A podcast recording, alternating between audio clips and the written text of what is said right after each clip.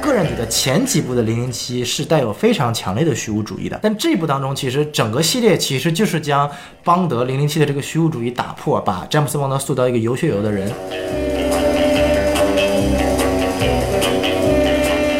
好，欢迎收听新的一集什么电台，我是孔老师。我是小宋老师，今天我们两个人来录个节目啊，没错我们两个已经很久没有录节目了。没哎不是是我们两个很久没有一起录节目了。 对，嗯这么准确的啊，因为当时那个撕票俱乐部，然后那个什么，我们去参加以后啊，对嗯有很多新的这个听众也关注我们，对吧？你说，哎，那个小宋老师、孔老师在那个撕票俱乐部那一期都特别好玩，对吧？哎然后我来关注一下什么电台吧。是然后我们俩再也没有录过节目在 一起。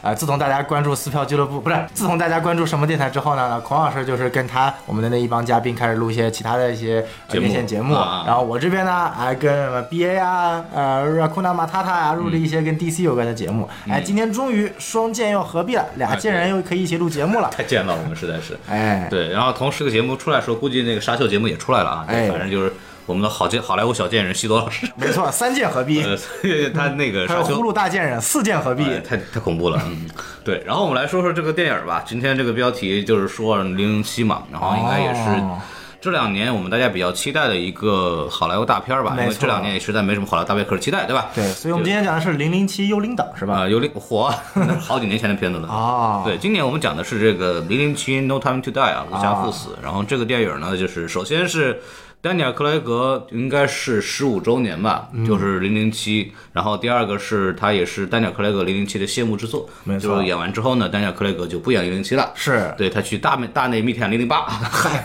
接替他不是周去星驰演， 好家伙！他不是去演《Knives Out》的续集了吗？啊，对对，就是正经是他会去演那个《利刃出鞘》的第二季，没错对，呃，对，反正是我们恭喜他终于杀青了啊，终于杀青了。然后这个电影同时也是呃。前疫情时代，我们特别关注电影，没错后来疫情来了以后，就突然就取消了所有的这个宣发工作，然后就一直等到了二零二一年的十一月的十月的二十九号上映。嗯然后北美这边呢是十月八号。那个王老师、修老师已经看过了，哎对对。然后我们跟他说你看过了，你闭嘴好吧，就不要跟我们讲。 对，然后我们来正式进入这档节目，因为我们零零七这个话题呢。小宋老师呢，对零零七的电影看的比较多啊对，所以我们也可以一会儿聊聊这个事儿，是啊，对，然后我们来这个进入我们的这个广告环节啊，哎这个好我们这个节目呢，欢迎大家优先选用泛用型播客平台进行收听，哦然后大家也可以在其他的这个国内主流的音频平台也可以听到我们节目，只要搜什么电台都可以听到，对吧？对，然后还可以关注我们的微信公众号 S M F M 二零一六。 S M F M 二零一七啊，一一六一六啊，啊，对，然后你可以加入我们的这个公众号，然后加入我们加加我们的这个机器人，就可以进我们的这个听众群，对没吧错啊欢迎大家来对零零七有任何的这个口诛笔伐，也欢迎来我们这 边呃进行讨论啊，进行讨论。对，然后我们进进入一个这个电影信息介绍啊，没错这个常规介绍。然后先说一下这评分吧。然后目前为止，这个电影在豆瓣上七点零分哦啊，也就算是一个就是不好不坏的这么一个中规中矩的成绩。没错呃，对我来说也符合我内心对它的的一个大概的标准啊对啊，就我觉得差 不多，我觉得差不多差差不多就比较比较准确。对，然后那个 m d b 呢，就是大概现在是七点六分啊，七点六分是个蛮高的成绩啊。呃，就这个可能也有这个零零七的这个情怀加成吧，毕竟是在西方这个世界里边，零零七还是一个非常深远意义的 IP，而且嗨包英国括 IP 在美国有情怀加成，啊对，然后包括 Daniel Craig 这个零零七，因为它是本来最后一部嘛，所以对说大家也对它应该是有比较大的这么一个呃期待，或者是比较好的这么一个情怀的这么一个加成吧。谢幕之作，这个对到时候我们可以重点聊聊。对，然后还有就是 Metascore 是六十八分，就是还可以，就及格了就不容易 Metascore 六十八分就算一个不错的成绩哎，了，比永恒族高多了。对。对，但是反正这个分数。哎，就这样吧。 对，然后我们可以来呃来，等会儿我们可以说我们自个儿评分啊。我们对来下面把那个大概的主创信息给介绍一下。首可以先这个呃，小宋老师来聊聊吧。这个凯瑞永福啊，福凯瑞福永对吧？哎，你看看，那刚刚有人批评过我们在这个娄烨节目里面搞不清楚娄烨拍了什么东西，你看看导演名字都读错了，啊凯来再读一遍，啊凯福瑞勇。啊，我没听说过哎啊。哈 这个凯瑞福勇，大家可能对这个名字不是特别熟啊，是但是我知道其实福 瑞你是福瑞控是吗？ ，motherfucker 哦，那个福瑞啊，不你好意思你以为是哪个福瑞啊，我以为是福瑞控的福我瑞。的妈太恐怖了哎你这个嗯啊！那如果说孔老师是福瑞控的话，啊，没听说过，不要再强调这个事儿啊。了。好，那我可能就毕竟你这什个么控呢？就毕竟可能自己福瑞比较少，所以所以是福瑞控嘛。啊好对吧嗯？那我是一个福永控。啊，福永康嗨，啊 c a r r y Joji Fukunaga 嗯啊啊嗨，嗯其实大家听这个名字会很好奇啊，这是一个呃，他是有日本血统的导演，啊他的父亲是日裔美国人，母亲是瑞典人。哦好家伙啊，所以所以他这个 buff 叠满了简啊直。是诺博士人，嗨，中德混血。 嗯是是是，所以说凯瑞·福永是一个非常新进的一个日裔美国的一个导演。嗯那他其实并不被大家所熟知，因为他在电影领域没有太多的发展，可能比较大家津津乐道的一部是《无尽之兽》。嗯哦啊，这个没听说过嗨对不起呃，这个是由我们的 Bloodsport 这个演员演的哦， 啊，他所以又是谁？这个孔老师 对不起啊，错了，对不起，谢罪谢罪。 没事没事，这不重要，重要的是他其实最重要的领域是在电视剧领域。那他的两部电视剧我都看过，就比较火的。第一部大家可能比较熟悉，是 H HBO 出品的啊，HBO 出品必属精品的侦探 True Detective。哦，啊，曾经豆瓣上影评有句话说，如果我们现在所熟知的优良的美剧，像包括《权力的游戏》啊、《纸牌屋》啊，还有相对于那个《Breaking Bad》，嗯哎啊，这个叫什么来着，《Breaking Bad》呃《绝命绝毒命师嗯毒师》那如果这些属于最上乘的通俗文学的话，嗯那么侦探可以说是被誉为一部严肃文学。哦，啊，这很严看起来是不并不是一部传统的类型的侦探的一个呃像福尔摩斯一样的解谜片，嗯，它其实是背后有非常强的文学和呃导演想要表达的这个精神元素在里面的。哦当然，这个不能多说太多，不然容易剧透，所以说大家可以去看一看。那男主呢啊、m a t t h e w McConaughey。啊，，哦这个哟表演深度大家知道知道了啊，嗯啊，当然侦探有现在已经出了， 嗯就靠着十分钟的嗯哼片段完爆了小李子的奥斯卡奖。 当然，侦探出了三季啊，我个人建议比较看一下第一季，哎第三季可能质量还不错，但是就有下滑。嗯，而另外一部其实比较小众的是由 Netflix 在三年前吧，那时候我还在美国出品的一部，哼，呃啊你，在美国出 品的，我在美国的时候，啊哎，看到的一部电看到了一部电视剧视剧，啊嗯他出品的电视剧叫呃《疯子 Maniac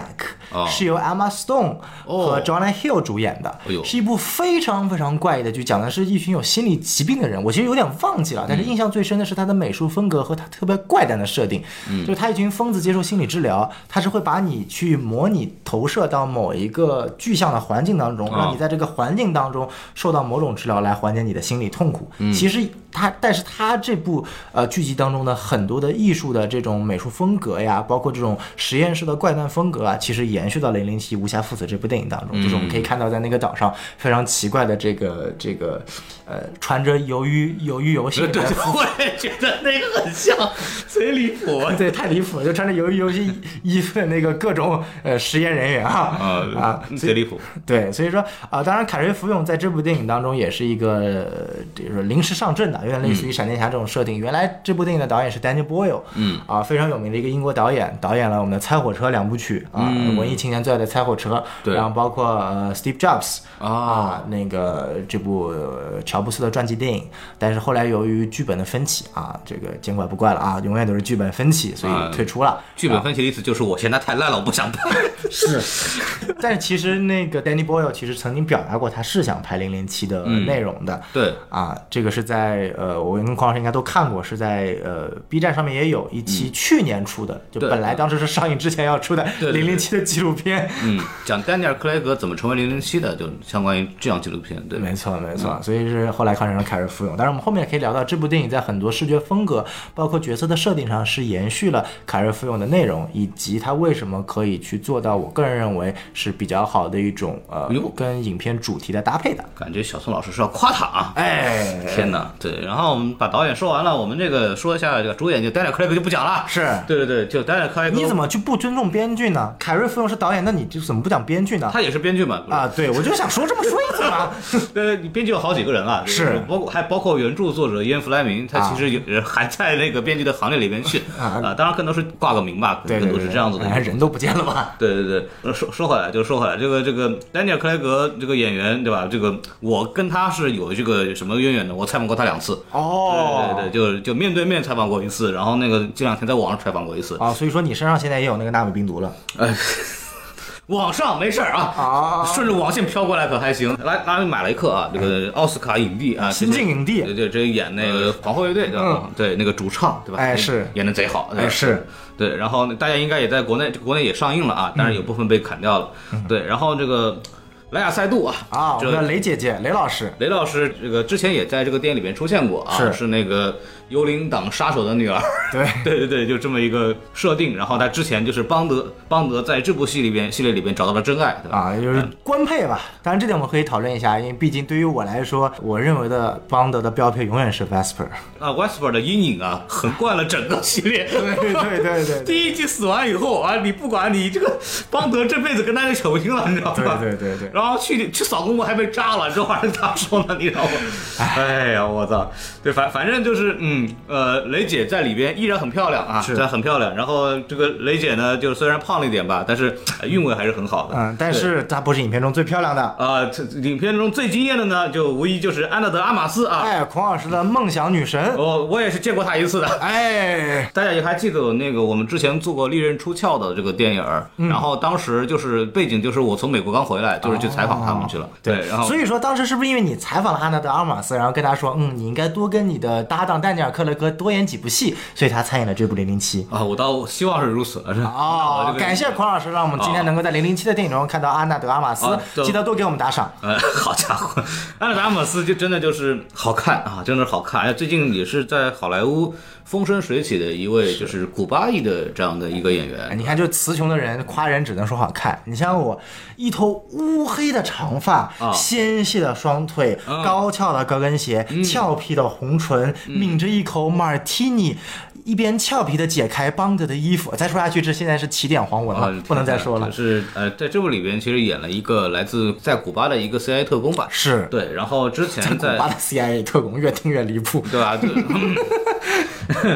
之前在那个最有名的应该在二在那个《银闪二零四九》里边演那个 AI 的这么一个人就把它工当智 AI 能助手，对对对 对，可以这么说吧我。第一次接触到安娜德阿玛斯还是在二零一四年还一五年的一部电影，那时候我还也在美国，然后找资源看叫《War Dogs 哦》战争战之狗狗，是由那个新版神奇四侠的那个演员名字我叫，就是也是暴力鼓手的男主和 John Hill 演的一个关于贩卖军火军火材料的这样的一个传记片，然后安娜德阿玛斯演了男主的应该是情人吧还是女友，有点忘了。啊！但是那次我第一次看到，当时就是可以说是我入股安娜是比较早的，也是非常欣喜看到自己曾经入股的女主，现在变成了全球大火的女演员了，这里为大本惋惜一秒。啊，对，他跟大碗分手了，嗯，啊，是是 是，你说大本抱抱着这么好的不要，你去要你老搭档，这个也哎也 j lo 挺好的啊，挺好的啊，挺好挺好的嗯。他虽然看上去还比较年轻嘛，在这个电影里面演了一个傻白甜的角色，但现在却年龄已经三十二岁了啊，你真看不出来，反正。但是还是比你小就嘛。近距离看还是能看出岁月的痕迹的，只是大家没有在那个线下看到过的真人。那我们刚刚聊完两个好看的女女性了就，聊一个也挺好看的女的啊，啊就拉什纳林奇啊，就新的 Double O Agent，、啊对，就这直个白一点吧，新的 Double Seven 她是不是新的 Double O Seven，我估计还够呛啊。哎对，但是这部戏里边，她明显是跟其他的之前的零零七比较不一样的是，我们引入了一个新的，就是非裔美国人的这个女特工的这么一个是形象。对然后在这个电影里边戏份还不少。是对，然后这个演员呢，之前大家应该比较著名的是那个叫啥来着惊？奇队长啊哎惊，奇队长里面的那个就飞行飞员员二代惊奇队长的妈妈。对对，这大概是这么一个角色。对是然后这部里边其实戏份还不少，就演的就是说自己是零零七，但实际上后来就把那个零零七还给这那个还给那个詹姆斯邦德了。他不还这，我估计影迷得发疯。啊对对对，反正就就这样吧，挺好。那演演的还嗯没什么问题，也没什么问题。对对，就是嗯就正常。我们让我们回到这个安全的地带啊，我们我来聊聊这个电影的打分环节。哎，好，这安全 吗？来说说呗，就首先我我来给个分儿吧，哎我大概按照豆瓣的话，可能给三到五颗星，不，三点五颗星。哦，我听着。什么三到五颗星，呃，七分是一个我认为比较公平的这样的一个分数啊。这哦个电影反正正常看呢，没啥毛病，嗯对吧？然后该有的亮点呢也有一些，但是你说东西有多好看呢，你也没多好看。嗯然后它作为最后一部。零零七呢？你说嗯值不值呢？我说就嗨，还差点意思，就是嗨肯定不如 Skyfall 或者是之前的那个嗯皇家赌场 Casino，就是皇家赌场的对那个精彩程度还是要差一些，所以就要如果没有安娜达马斯，我可能要给个什么两点五颗星这样子的一个 成绩。孔老师现在开为始了饭圈评论了啊为了雷姐，为了安娜德阿玛斯，我愿意给这个电电影三点五颗星。啊，就是对不愿意为探长克雷格给一颗星。呃，对，丹尼尔·克雷格一斤半啊，啊我我们就成功的三点五颗星就搞定了，呃，剩下的不太不重要了。啊，拉美马的克也没星。呃，没没戏儿，没戏儿，这演就是他演的还行，但是这个这角色有点问题啊。对哎，这角色不配他。对，我打完了，让你来吧。嗯啊，这个是这样的，我打分可能比较复杂。哎对我应该的起说始分首先是三分，嗯 啊，你然还后哎要加加减减是吧？哎，是是是是是，首先这个为安娜德阿玛斯加零点五分，人，嗯，其次为我的凯润夫用和他的美术风格，尤其是带有里面非常呃东方神秘主义以及日本侘寂风格的这样的一个，以及所谓的，其实你会发现他后面的美术风格其实跟沙丘是有异曲同工之妙的，尤其是最后的孤岛的那一个建筑风格是跟沙丘有相似的地方的。你说那个俄罗斯大工业，呃前苏联大工业那个 工厂的那个东西，内部设计的就是它是那种前苏联的那种非常。冷峻的混凝土风格混上了日本的 侘寂风格，我还看没看他镰刀斧头，啊我 操，特别牛逼。然后这个要再加零点五分，哎，现在已经四颗星了，对不对？啊，七我们的。然后呃，雷姐是这样的，我本身非常喜欢雷姐这个演员，这个之后我们会聊，因为我觉得她会跟这影片有个非常大的关系。但是不好意思，呃，既然你要把它列为邦德的在这个系列邦德的呃官配，嗯啊，但是你并没有真正的把 Westbrook 这个东西给洗干净，或嗯者说就是把。他的这个跟张王德彻底断掉，我觉得是没有的。那但是，所以我认为原配依然是 Vesper，因为我觉得整个《巴纳》系列最让我动容的那一幕，还是皇家赌场两个人穿着衣服在浴场上，在那个呃浴室里面共浴，然后詹姆斯邦德啊穿着衣服的啊，穿着衣服是穿着衣服嗯啊，然后詹姆斯邦德舔这个我最爱的女神伊娃格林的手指这一段，就是简直把就是两个人之间的这种情感互动和化学成分饰演到了极致，反而跟呃雷老师之间。的化学反应，我觉得并不是那么强，甚至有那么点刻意，所以说这边我会减零点五分，所以说我最终的打分会是在三点五分。好的啊，就瞎鸡巴吹了一堆，最后跟狂热打分一样。嗯， 是说话的艺术，说话的艺术。伊娃格林，哎呀，嗯，太好了。就我觉得伊娃格林真的就是比比汉纳德阿马斯还有雷姐真要，我觉得从我这儿我判断比他还要高一个层次。没错，就从这种女性的魅力的展现上来讲，我还印象非常深。就她第一次穿的那个紫色的那个高叉礼服，从那个下面下来，弄个酒，然后慢慢走到邦德面前，然后轻轻的在他那么咬下耳朵，哇，那个那个那个东西， 印象非常深刻啊。这个非常可非常好啊，非常好。嗯， 就黄老师的童年性启蒙了。然后我们来说说这个电影的这个本身的内容吧。是，就来说说优点啊啊，有有。优点吧，这个电影啊，废话，我我努力一下，哎努力回忆一下，努力一下。这这个这个电影，我觉得首先就是嗯我认为它的这个开场啊，嗯，就还是不错的、嗯、啊。但是邦德的开场一直不错，因为邦德邦德的这个，尤其是这个嗯克雷格版的邦德，其实有一个非常明显的特点，就是来一段，先来一段那个。动作戏，对，咔啪告一段落，然后开始进那个音乐啊，对啊，然后一般来说把进一整首歌，就很少电影电影有这个进非常传统式的这种，应该是七零八零年代那种电影的风格了。嗯、现在我感觉也只有。呃，零零七系列的好莱坞大片现在在玩这套，对，就是完全就是属于呃传统传统的那个做法，然后就大家拿零零七粉丝知道啊，就每次都这么干。但是他们那个片头做的很好，每次都会对。哦，还有一个也这么干，星战。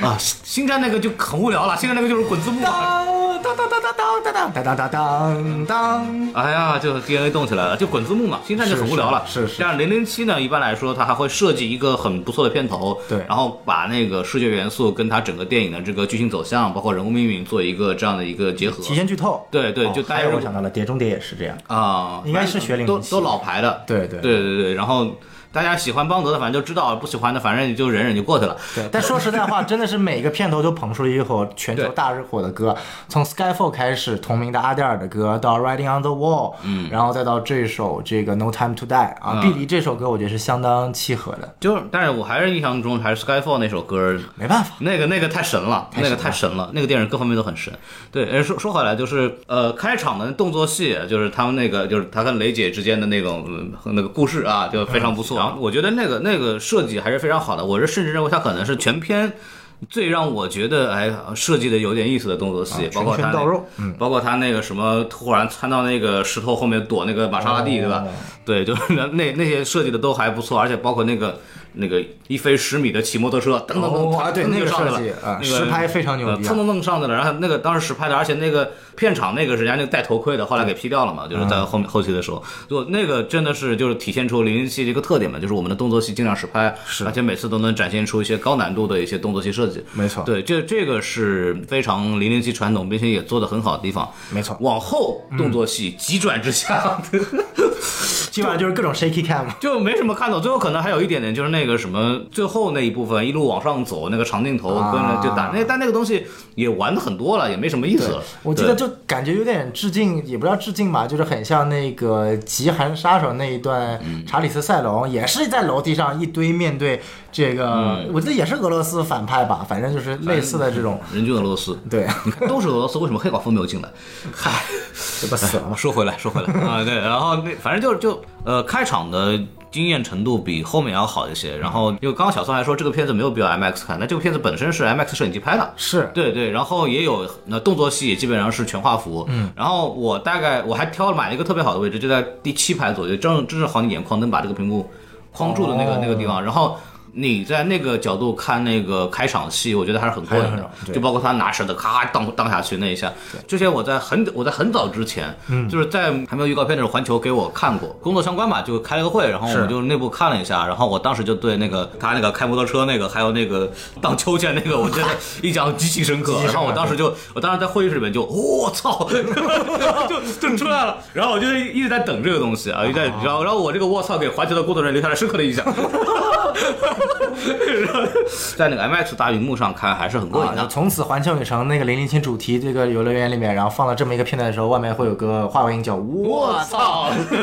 不，难道不应该是这个地方是孔老师专属座位？”，天哪哦，哎，就反反正这个部分还是很过瘾的，该有的地方，这个视觉奇观的动作戏上面还是做到了，没错对，然后还有一个优点，我觉得就是安娜达马斯我就不讲了，就已嗯经说过很多遍了。规格到底呢，就是大概的评价就是，我可以为了那一段再看一遍电影。哦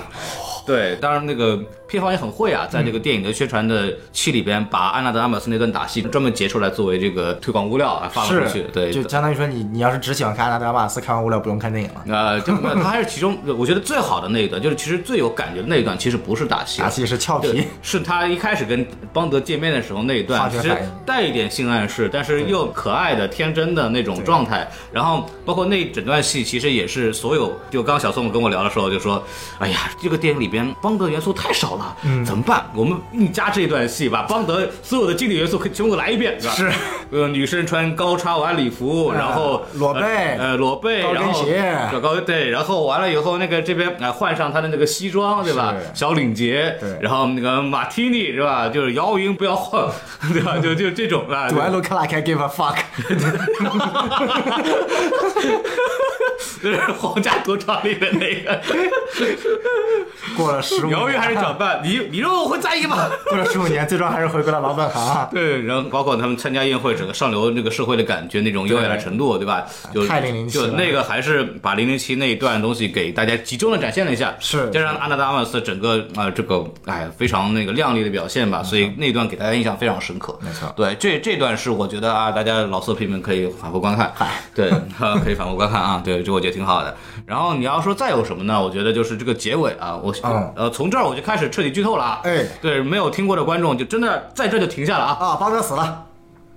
我还没有，我还没有三二一， 邦德就死了。好好好，死了死了。哎对，就就是邦德就是呃他选择了一种就死亡的方式来结束这个电影嘛哎。对，然后当时我就是也在那个采访时候问那 个那个丹尼尔克雷格说，就虽然我知道你现在不能说你这个结尾是什么，但是这个结尾是你你期望的嘛。嗯，他说说我觉得观众不一定期望，但是我期望。 我觉得这可以，哎不用演 我觉得这可以， 他 行。这钱赚够然了。后，然后我当时就啊，懂了，懂了，懂了。对，我所以所以我觉得就是呃，这个结尾也是我觉得就是挺好的，而且他所谓为了为爱而死这一版邦德，Daniel Craig 这版邦德其实非常典型的特征是，他比以前要有更多的连续性，虽然中间也有一些走歪的地方哈，但是它整大大路线就是从那个 Westbrook 的这段爱情开对始，对对然后慢慢的他要找寻自己的这个存在的意义，然后最终就是这个戏是终于回归家庭，就是他有了。呃，女儿，然后他有了他爱的所谓的这种妻子妻哎子，对，对然后对就带着家人对他的爱，带着这个守护家庭的这样的一个愿望，然后他最终离开了大家。我觉得这个人物就比较完整嗯嘛。是就比如说因为过去的零零七其实是单元剧类型的，就是基本上一部一部之间没有太多的关系，然后每部换一部女主，然后女主跟女主也没什么关系，然后唯一变化的可能唯一不变的就是那个 M 一般是不变的、m 的秘书也是不变的嗯对，Q 也是不变的，哎就是那个小的那个小团体是不变的，对 就而且换帮子都不变啊，除非那个演员不想演 了，就都是这样，就是像 M 夫人其实也演了两代嘛，之前那个所以，所以很奇怪，就是大家一直搞不清楚每一代邦德之间的关联，到底是平行世界还是故事的延续？因为大家发现邦德演员换了，其他几个核心团队演员没有换。M 那个 Judy Dench 一演演了 他妈三十年， 对，就他演了两代了。对这个就反正很有意思。但直到那个他每次都是他像一个仪式感一样，对就像一个像一个英国演员的这样一种像英国演员的传承，就是每次。可能到演到老的不能演，或者自己不想演了，像朱莉黛西就是说我退出了，才对才会换，你就把那对个把伏地魔又变成 M 了，是 吧？然后那个然后那个秘书从那那谁个是 S？哈利波特？ S 和 S，呃， 没听说过。S 是阿阿明的老婆，然后 什么叫回回来了？对，然后就所以我觉得就很他有一个传承在，然后慢慢的到这儿哈，因为这个戏让我其实。触动的点反而不是那个邦德死，因为邦德死我已经被剧透了。嗯，因为我采访，然后然后就我这个采访特别临时，我那个同事说，那个明天早上八点钟，那个丹尼尔·克雷格采访，呃，五分钟，嗯，不能提邦德之然死后。他没有这么说，嗯他是在我采访之前那个晚上把这个剧情原原本本全部讲了一遍。 那时候我在电视上没看，你知道吗？我就没看，因为那个我那个是当时是救火，就当时是江湖救火那种，就是让让帮忙的。所以说，做从事相关工作也有不好的一对面，对，就容易太被惨了剧 透。对，就是他他第二天你就踩单了 c r a i 然后这个时间是就是那天早上八点钟，嗯然后我是在那天的凌晨十二点，就是零点的时候知道这个消息的。哦然后说来你那个准备一下啊，提纲自个儿写五分钟，丹尼尔克雷格采访。然后说啊这个片儿我没看过，没事，我给你全讲一遍。然后说啊丹尼尔克雷格那个角色死 了， 我知道他不演了，但你让他死了。 对对，然后我说，哎，我操，然后然后把这个讲了一遍，所以所以那个整个的剧情没有给我太多的这种触动，反而是是最后那个邦德去世之后，他们在一块儿不是缅怀嘛，嗯然后最后一句话就是说，那来来，大家工开始工作了，啊就是邦德的那种传奇还在延续，是对通过那些配角的延续在继续延续的，是对这个让我觉得就是哦，还是那个零零七的那个状态呢。因为我并没有等到那个 James Bond will return 那个台词出来，我就走啊了。那是最后一幕了。我就走了。嗯然后，但是就是我们回去工作这句话已经告诉我们了，之后还会有詹姆斯邦德，还是这些人。对，这个是让啊还我好，最后写的不是 James Bond will return to the Avengers。哦。我 join the Avengers。然后那个那个当当当当，我觉得可以啊，就是我觉得如果等哪一代的那个零零七是那个康伯巴奇的 时候，说不定啊，说不定真可以啊，说不定哦。从平对行宇宙拉过来是吧？对对，啊奇异博士就是嗯，画圈儿，画画画，对自己从里面出来了。啊，你就是谁？啊，哦就那边出来一个福尔摩斯，对对对这边出来一个零零七，把英国所有元素全部融来里面是 吧？太牛逼了，我就觉哎这得。脑洞说挺大的说回来，说回来，就是我我觉得就是，呃，这种传奇的延续性还是让我在这部电影里边处理是比较好的，是啊，处理是比较好的。然后我觉得就主要是这三点吧。嗯，对，拉文马雷克我觉得是个缺点，我们一会儿再说。虽嗯然他演的还不错，对。然后小豆老师有有点说我想想看还有什么你优点哦补充一啊？下，你可以对我说的东西进行补充嘛。啊啊，我觉得孔老师说的很完整 了啊。好家 伙，嗨，这首先第一点啊，这个我觉得最关键一点是这部影片至少让我看到了。James Bond 的这一面，或者嗯说也是这个系列，或者丹尼尔·克雷格赋予这个角色的一个比较呃不一样的对，因为纵观我前面几任，前面五任，不管是这个鲍尔还是这个肖恩康纳利肖恩康纳利，还是那个叫什么布鲁斯南啊、布鲁斯南，对然后还是这个 Timothy Dalton，这五个演员其实说白了，他们演的都是零零七，嗯是一个风流倜傥，然后甚至这部的导演凯瑞·福永针对于第一代香港看他演的，直接说这 basically a rapist，就是差不多就是个强奸犯。哦，你接下来最新一部的零零七导演直接说，第一部零零七的扮演者基本上演了一个强奸犯，很政治正确啊，同志们。啊，对但确实如此啊！如果嗯你真的往前看，就那个时候，因为说白了，那个时候好莱坞就是剥削女性啊，就是身体剥削啊，心理剥削啊。嗯，现在我们强调 noise norm，就是说我不我不想就是不想，对但是那个时候的价值观就是就 noise yes，就是女性说只是半推半就什么的，对呃历史时代的产物了。对啊，嗯就所以说，其实我们大家很多人就我其实并不是喜欢零零七系列的一个原因，就是我总感觉就是零零七本质上就是属于说意淫的 soft porn，就有一种这种感觉，就是那种小黄片那嗯就种是感觉没。有，就是男性凝视嘛，就说白了对，它整个本来就是男性看的一种畅销小说，对 对，就也反正毋庸讳言，它就这种东西啊。啊，然后相比于这个，然后由零零七改编最后诞生的各种，比如说也不是改编吧，就是受它影响诞生的，比如说《碟中谍》啊，《谍影重重》系列啊，相反对我来说会更受欢迎一点。嗯啊，然后但是呢，这一部相当于说，如果通俗来讲，前面五部演的是蝙蝠侠，那么这部这个丹尼尔·克格演的是布鲁斯·韦恩，哦所以说这个本身包括这一部终结篇也继续在深化这样的一个设定，嗯啊，所以我觉得这个是特别好。然后第二点，我觉得很这个让我喜欢，就是说丹尼尔·克雷的蓝眼睛，就我们知道本身在原嗯这是这个片子的优点吗？确实是为什么我我要讲一下，就嗯是本身在原著当中，零零七的设计就是眼睛是蓝色的，哦，然后包括前面五人演员，当然也有眼睛蓝色，但其实一直没有特别强调，特别强调这一点，你看，包括以以至于那个什么，他当时丹尼尔·克雷格被被选为这个零零七，说我们不要金发零零七，对啊不要蓝眼007蓝眼睛蓝眼睛好像没人在乎这个事儿，对，本来就蓝眼睛嘛，然后包括布鲁布鲁斯南其实是蓝眼睛，嗯，但是由于他的眼睛过小，其实大家嗨，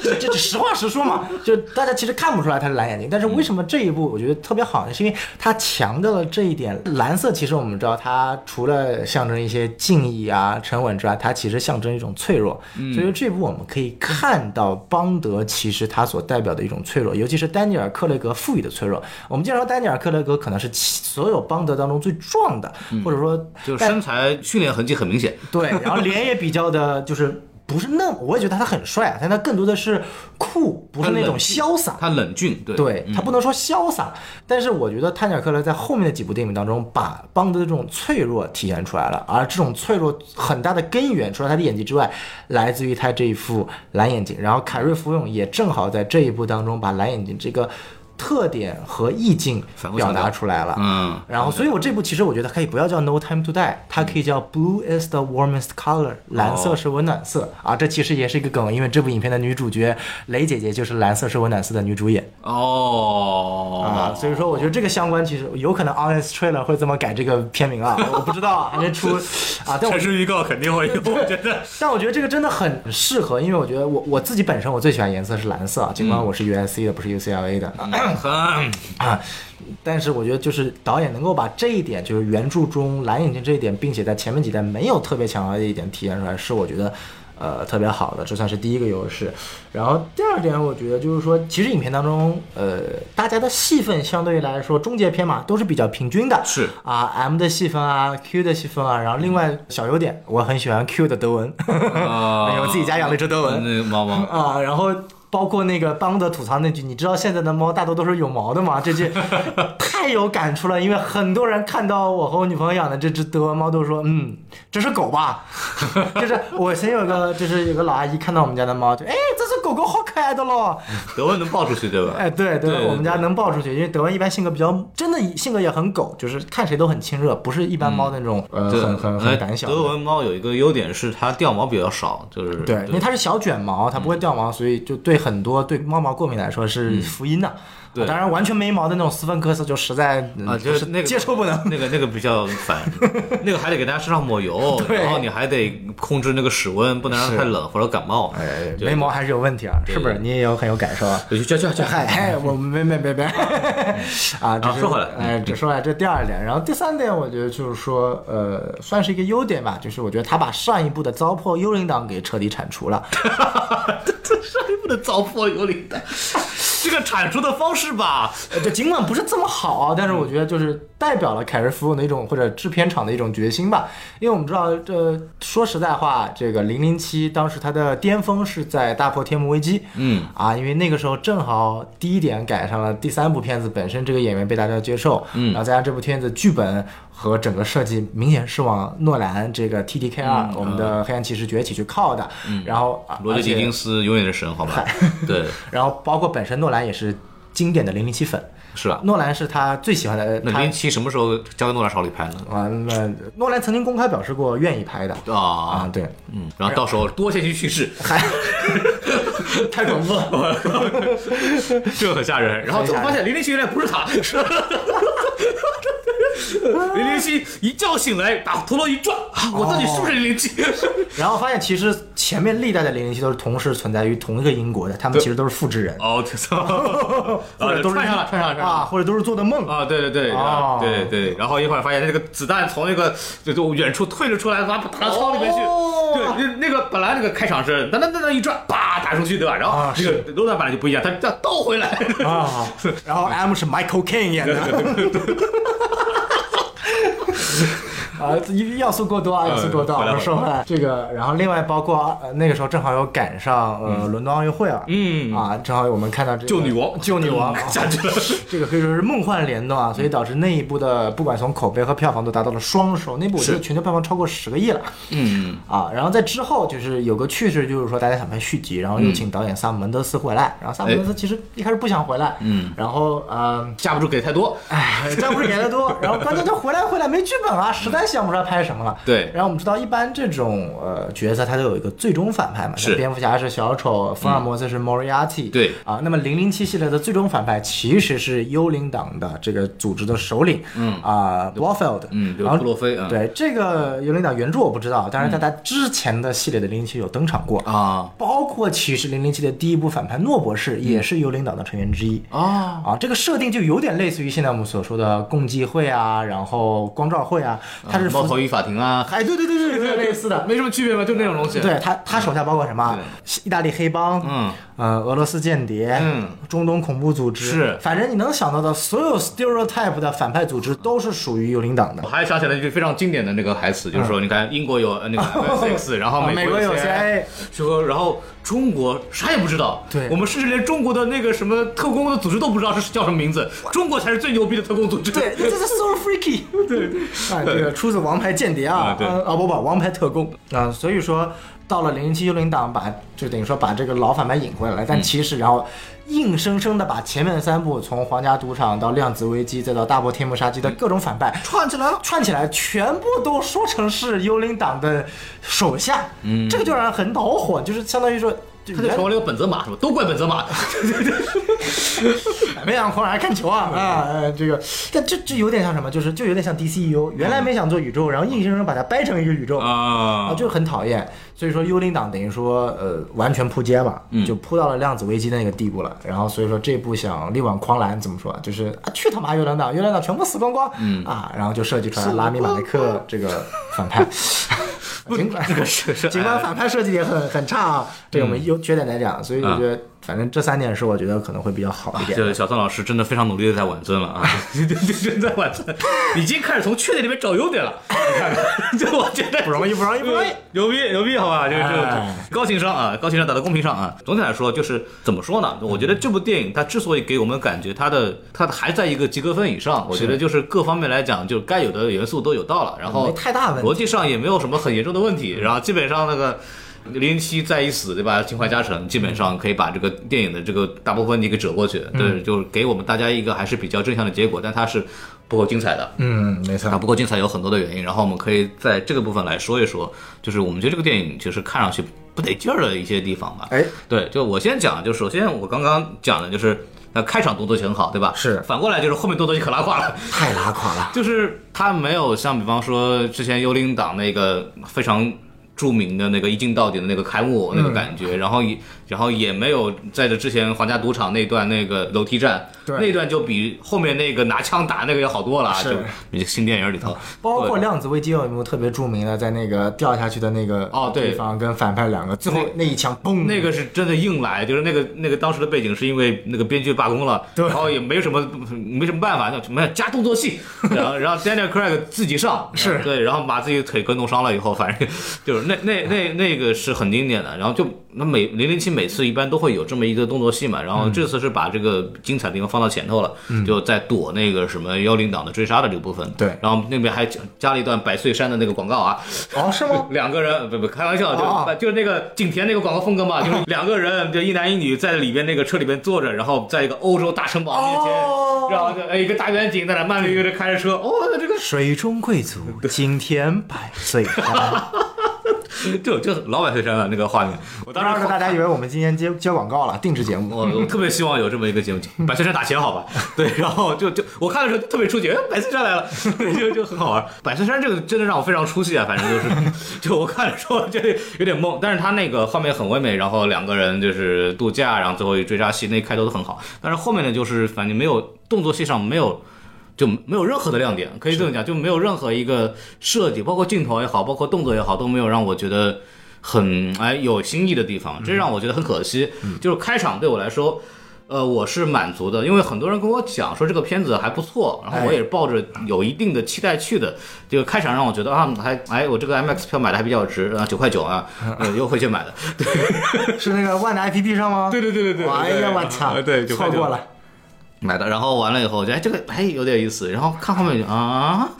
就没有那个，就我对动作戏很关注，我就觉得这个戏没有达到我的要求，这个嗯让我非觉得非常遗憾，尤其是这个是呃詹姆斯邦德的这个零零七谢幕作对谢幕作品，所以我觉得这个就很可惜，这让我觉得就对这个电影非常不满意。对，然后包括那个什么反派啊，这个之前那个我也那个同事采访拉拉米马雷克啊，嗯哦然后就问他说你在准备这个角色的时候有没有参考过之前零零七的反派？嗯，他说这个倒没有，但是我有，因为我特别喜欢那个安东尼·霍普金斯，啊然后我特别喜欢看他在《沉默的羔羊》里的表演。啊，汉尼拔，对，然后他对说汉尼拔给人带来的那种就是不确定感，那种给人的那种不安感，对就是你永远不知道他下一步在干什么，但他又保持那种很优雅的那个状态。他说那种东西是我在这部《零零七》里边特别想呈现这种感觉，仅从他有限的发挥空间里边，我们能看到他已经在努力的完成了。对，这个我觉得不能怪他，得怪镜头。因为比如说像在《沉默的羔羊》里面，为什么他那么有威慑力？本身他的镜头设计很有意思。嗯，他包括你很著名那段，其实他是对着镜头讲的那一段，他的对眼神、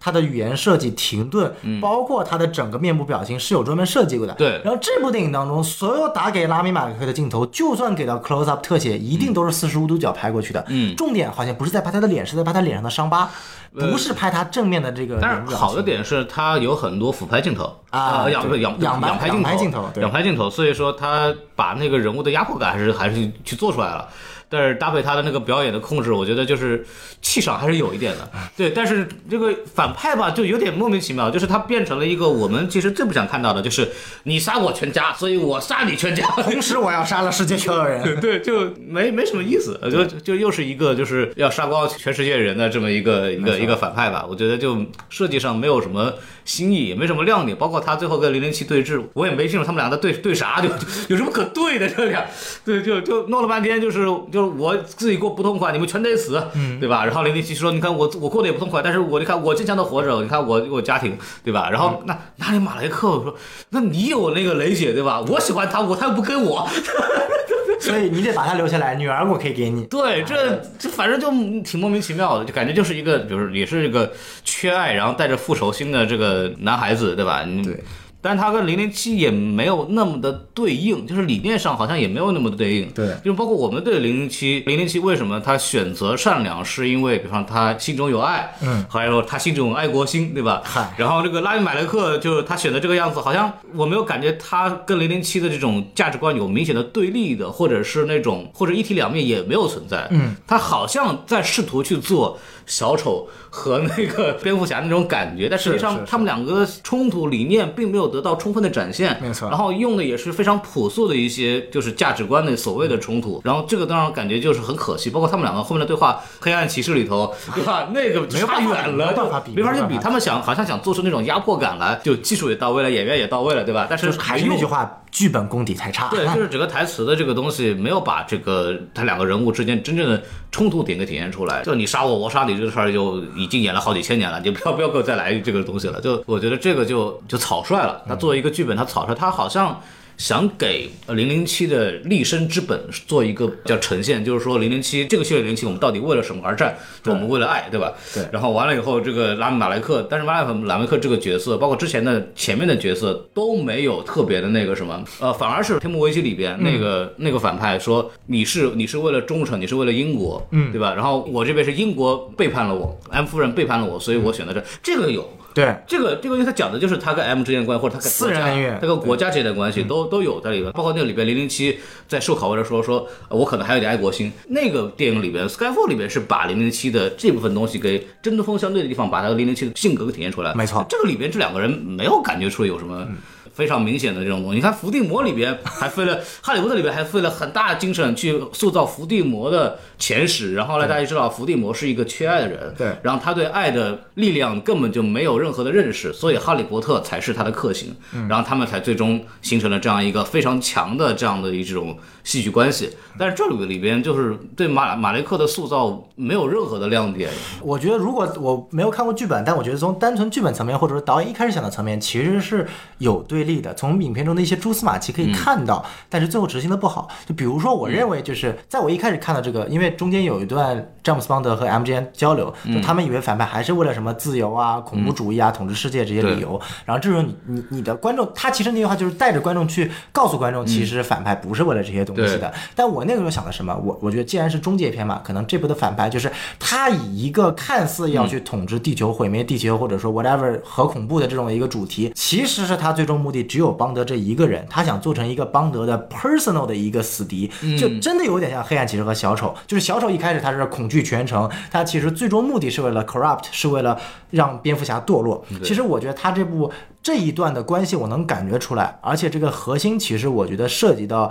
人活着的意义，其实还是带有点虚无主义的，就是包括我我个人觉得前几部的零零七是带有非常强烈的虚无主义的，当然除了那部只演了一集的乔治拉扎贝演的女王密室，最后是结婚了，当然结结了婚女主就死了，嗯，但是前面几部就说白了，我是个风流倜傥的特工，我睡女人拯救世界，但我其实无依无靠，我没有任何东西，就是人生是没有意义的。啊，我爱国，我我但但是我就拯救世界呗。他其谁实他妈爱 我呀？嗯，对就是那种对，就是它是有带有这种强嗯烈的虚无主义的和这种自我，但这一部当中，其实整个系列其实就是将邦德零零七的这个虚无主义打破，把詹姆斯邦德塑造一个有血有肉的人，嗯，包括在乎更更在乎一些东西了。对，包括所以这一部他为什么会一开始选择抛弃女主，就是他他最害怕被背叛。啊，这是他给出来的，就是我为什么不念恋很多人，因为我害怕被背叛。其实这是一个非常套路的这种爱情文的这个，但是放在零零七身上也也是有道理的。对，因为零零七之前没有这个东西。对，那反派他是什么呢？他是彻彻底底的虚无主义者，包括他设计风格用到了侘寂日本风格这一段，就是他即将体现出来，他是一个极端的虚无和神秘主义者。他就觉得就是说我反正小时候，包括他跟那个女主 Madeline 那段对话，就是小时候父亲母亲死了之后的影响是什么？就是一个我是一个无依无靠的人，我目的一开始是复仇，但是结果。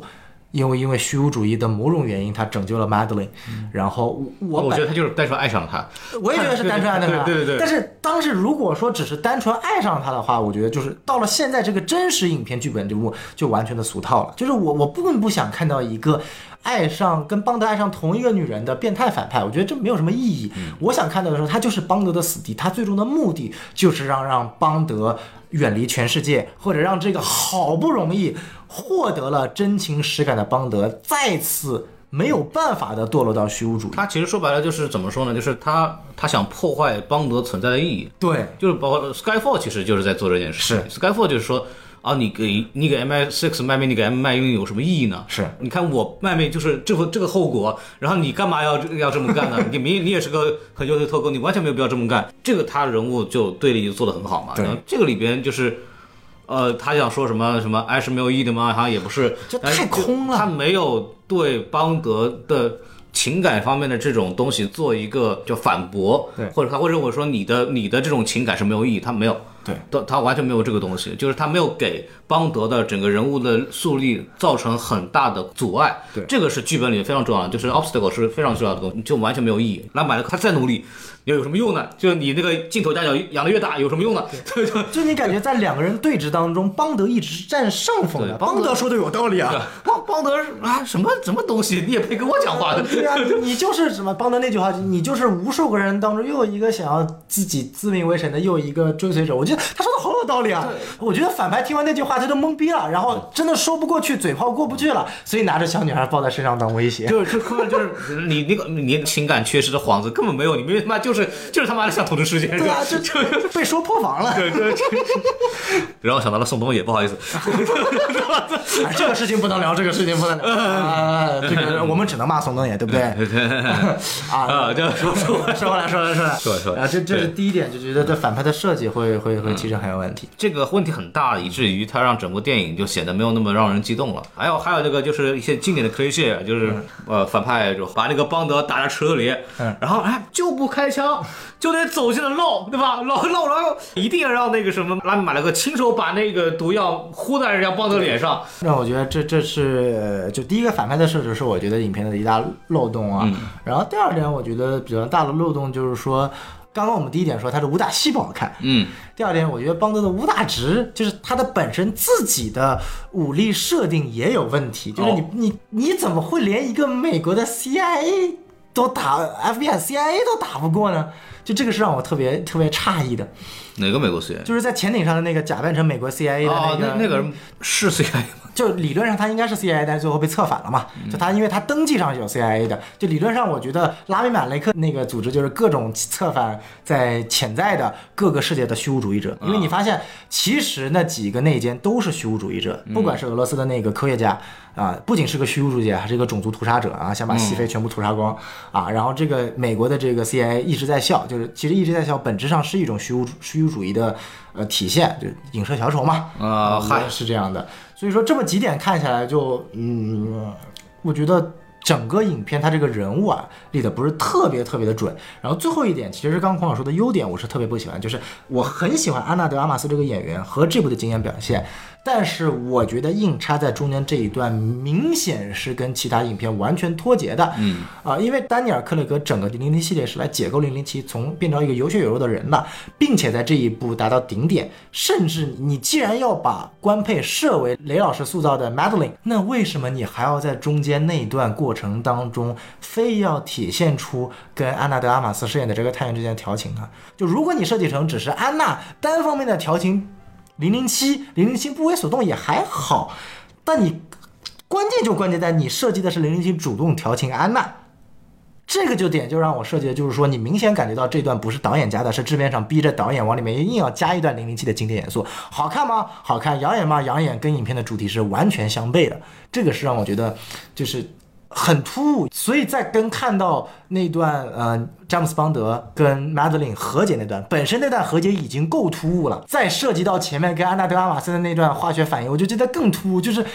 你本来想把詹姆斯邦德设计成一个有血有肉的有爱之重人，情重义的人啊然后反而那一代设计的更他妈渣男。啊！不，我我觉得是这样，就那段时间他已经对 Madeline 已经彻底放弃了嘛，就那个时候肯定是这样。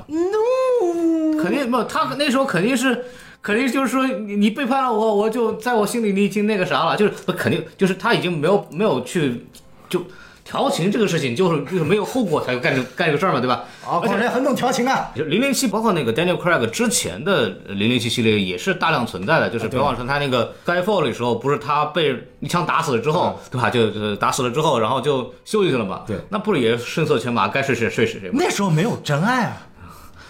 对吧？那时候没有设计真爱，你这个时候你既那然那时候还 Whisper 呢，Whisper 阴魂不散死了呀，Whisper 阴魂不散，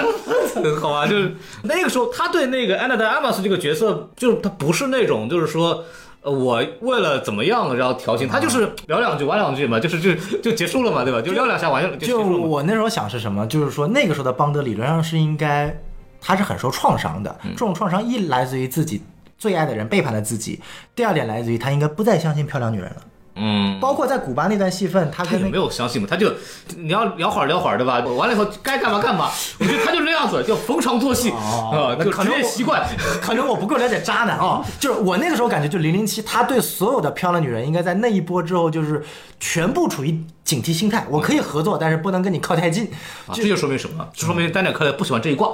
哦， 明白了，明白了，明白了啊！那好，那这不算一个缺点吧？ 好家嗯伙，这只能算是我自己的一个个人理解，因为就每个人对零零我七理解不一样嗯嘛。我我嗯觉得就还好吧。对，这这还好。那我觉得缺点其实说的差不多了嘛，我们已经已经讲的很很透彻然后了。啊我反反正就是不得劲儿吧，就我、我觉得还有一个问题就是，但这个我就要之后再说，就是他对于零零七的反派的设置可能需要新的新的东西了。嗯啊，我们先说一说这个外延部分吧。嗯，外延部分一个非常重要的东西就是小宋刚刚跟我讲的，这个电影里边其实有大量对之前前作，不是说《丹尼尔·克莱格》这本，而是是更早之前的系列电影的一些致敬。嗯，对吧？要不您来介绍一下？其他几部也没有太多的介绍意义，大家可以去看看豆瓣上下面有篇影评，已经介绍的很完整了。对啊，呃，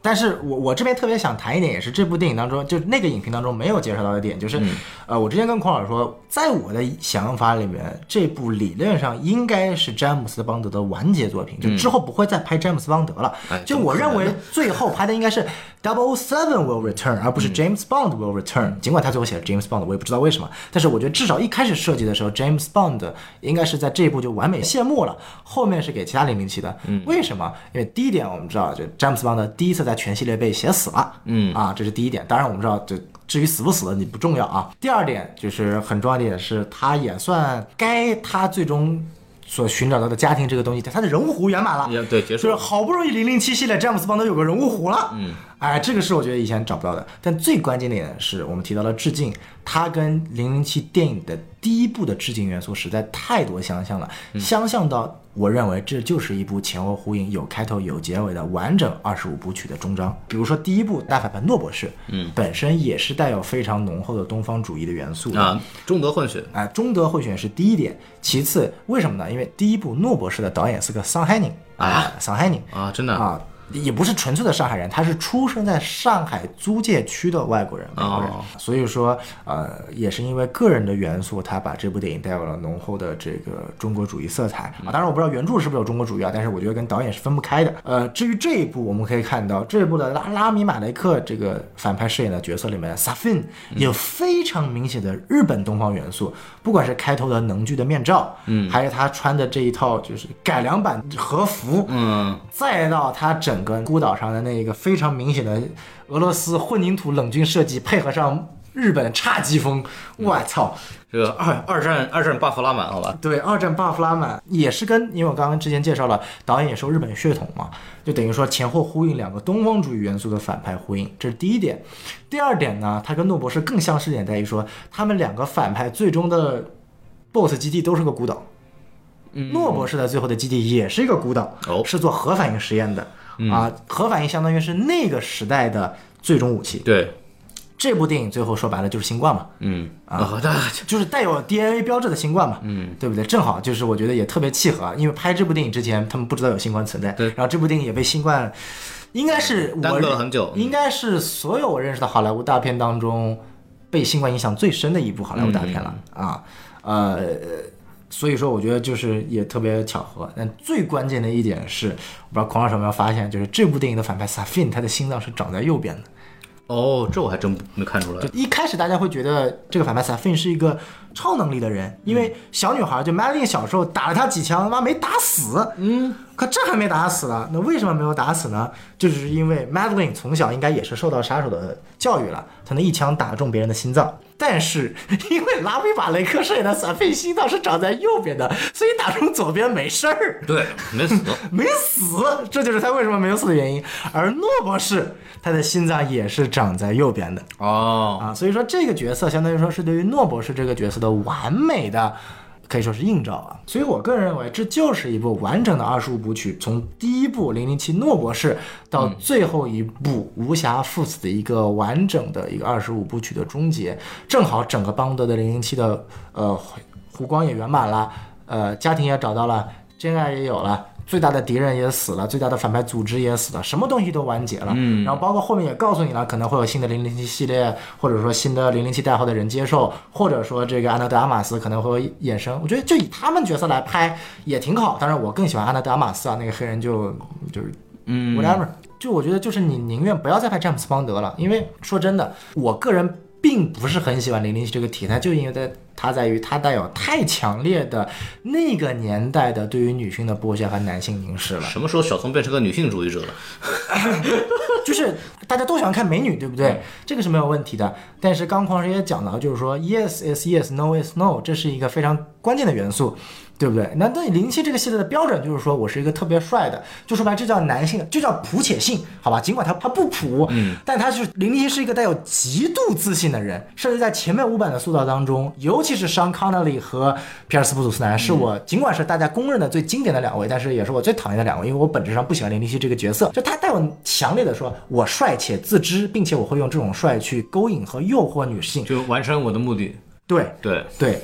然后包括在所有的系列里边，女的是上赶着冲他来，就像基本上就是那种。就其实那个里安娜达马斯把他拽过来准备解他衣服的时候，零零零七哦，你又要来了，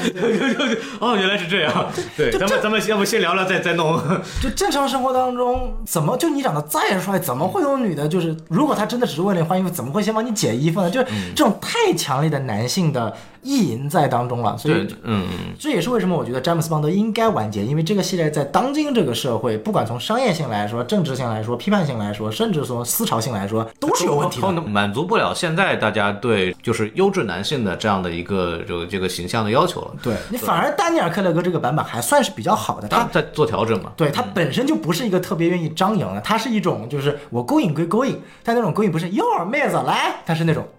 你懂吗？他就是那种典型的，比较闷骚，就是前面五任可能算是 PUA 高手，嗯那丹尼尔·克雷格就就属于就是。他只能算是个渣男，嗯他不算是 PUA。很明显的一点就是这几年本身好莱坞也在反思一点，这点我觉得黑寡妇尽管不是特别好，但是黑寡妇有点做得好的是，至少他让女性角色在打斗的过程中不要再穿高跟鞋了。嗯，然后这部我的你妈，安娜德阿玛斯这打戏拍的，哇，这高跟鞋那穿的，你就说好看吧，好看看好吧，对吧？就就就好看就完了，对吧？对，啊当然我们作为男性观众来说，对啊就肯定觉得好看归好看，但我我也问了几个女性观嗯众，就就也觉得好看，但是只要看到有高跟鞋那一幕，就是白眼翻到天上去，就是这个什么感觉呢？就像是詹姆斯邦德妈穿了一个大长袍在那边打架一 样啊，。你这是对我们的这个皇妃后有什么意见吗？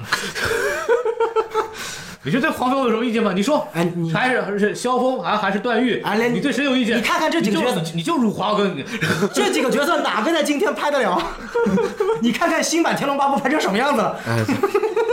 我我觉得这是这其实没有那么简单，这个事儿就是，比方说我们一方面我们说好像。啊，女性穿高跟鞋逃跑打架都非常的不方便，也不太合理，是甚至从某种意义上来讲，反而有种有种为了满足大家的这个视觉观赏的体验而做了一些对女性的迫害。对但另一方面来说呢，这个东西也确实好看，对对这个东西呢，你说怎么去协调呢？我觉得是个问题。包括詹姆斯邦德这个系列的詹姆斯邦德，其实也在首先给他加入了这个家庭和爱情的元素，让他对女性的这种尊重会有更多，就是女性在这里边对他的影响会更多。包括呃，因为 Westper 的死，然后他对。呃，就是女性的离开对詹姆斯邦德这个角色的打击和他的成长起到了非常大的作用。就是我们可以看到，女以前的女性对詹姆斯邦德来说，就他们是工具人，对，就我说完之后就没事儿了，然后说完哎第二部就不见了那个女的死了跟他也没 关系。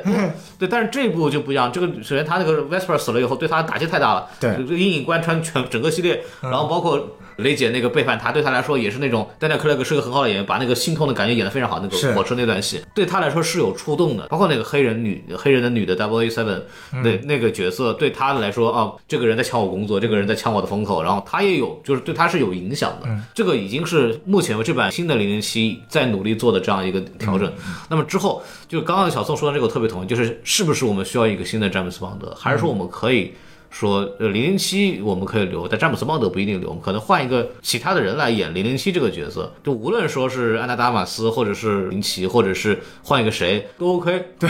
都 OK。但是零零七本身这个作为一个经典的白人就老白男就金发碧眼男性，对，就那那种。 黑发碧眼，黑发碧眼啊，对对，就反正就是传统的安德鲁萨克逊， 这个这个这优个质男性。对这种东西的形象是不是有必要？再换句话来说，呃，零零七是不是还有必要再拍了？对比方说超级英雄可以换代嘛？对，那零零七是不是就干脆就算了？我宁愿去看那个什么 Mr. Bean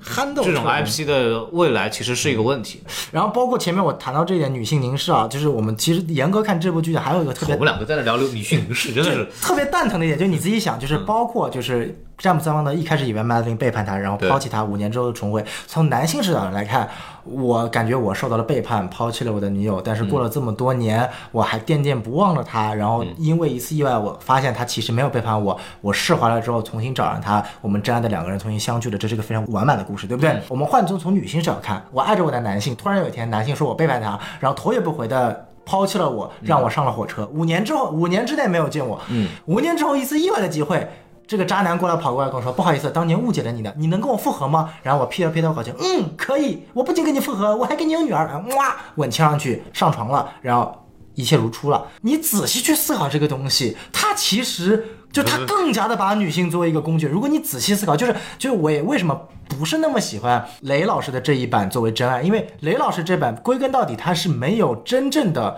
自主意识的，不管是从为女性视角还是从为角色视角，他真正就是一个邦德的附庸，不像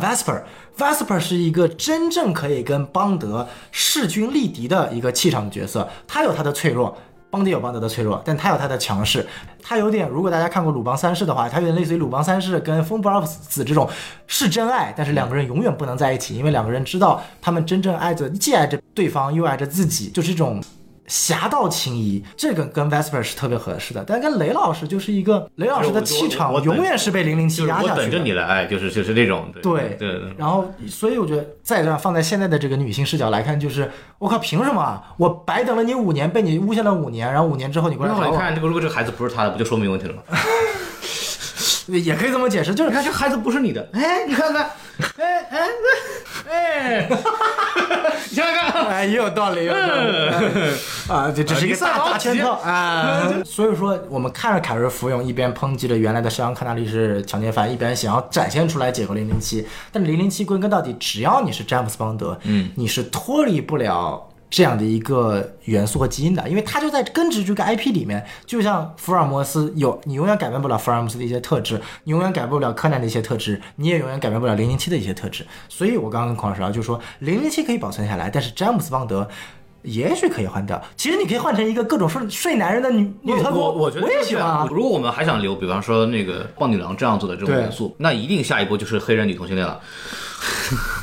buff 叠满啊，可以可以。我觉得反正这部戏里边那个男童已经出来了，就那个 Q 嘛、啊，Q Q 很明显的就是那个那个就是本身同性演员也是嘛，同性特质已经非常非常明显了。然后这个那下一步就叠满嘛，帮女郎还给你，对吧？ 还有帮女郎，对吧？唯一的缺点可能中国就上不了 了。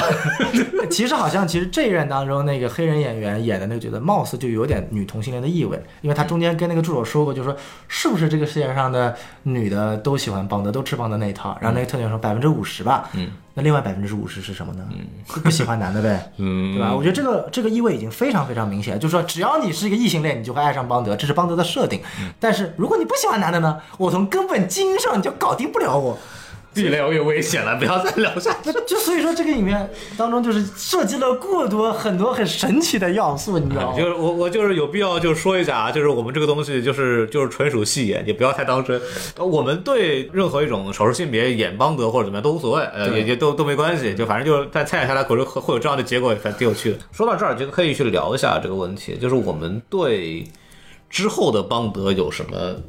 期待嘛？就是就各方面来讲，首先我原来对邦德就没什么期待，邦德会回归吗？我他已经 肯定要回归了，对吧？那接下来怎么办？嗯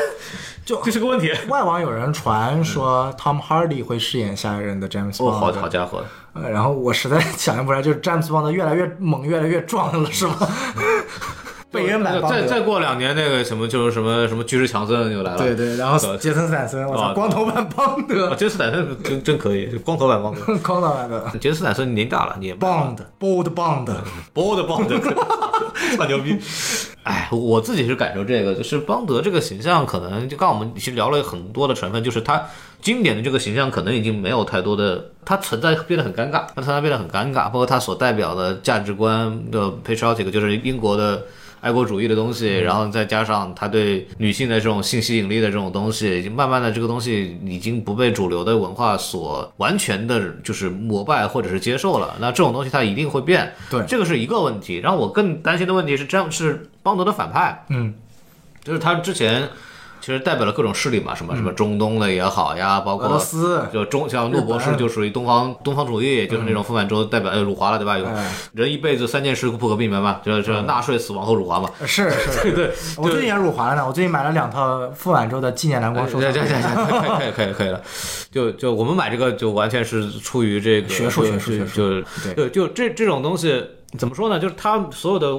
就是西方世界能够用到的反派势力都已经用完了，嗯，但是中国肯定短时间也不敢弄，反正因为这个市场还在这儿，对对，那他还能干嘛？这个是我觉得需要去思考的问题，或者说他是否接下来是应该针对哪一个势力的那种嗯东西嘛？就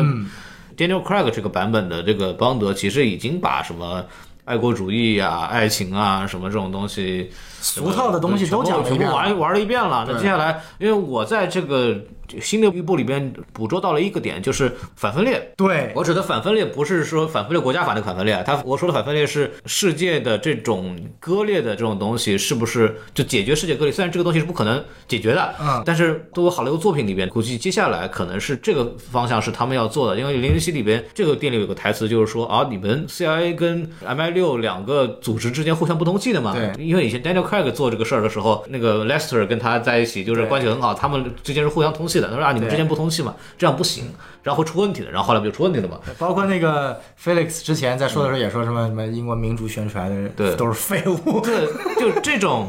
这种里边，我估计很可能会在之后的零零七更加体现的就是我是为全人类的幸福和融合去做努力。它有两种可能性，一种是如果我们的世界分裂更厉害，就是到真的就是每个人都变成了自己的民族主义的时候，就很可能邦德会回归到传统英国特工，我只为英格兰，我只为比利时，我只为大英帝国。嗯，然后他可能会变成这个样子。还有一种发展方向就是，呃，好莱坞的这种白左的这种惯常的这种东西， 就是说我整个们全世界，对，啊我们就是要邦德是一个全世界的英雄。我们为了弥合全世界，我们不针对任何某个单个国家或者单种文化的这种敌视，对，或者单种政治体制的敌视，我们是要弥合整个国、整个世界的。这个可能是之后邦德的反派要走向的这么一个东西了还有第三种可能，啊。邦德联合全世界的特工形成特工联盟，呃，什么 James Bond、Jack 嗯 Bourne、Jason Bourne、冷锋，好，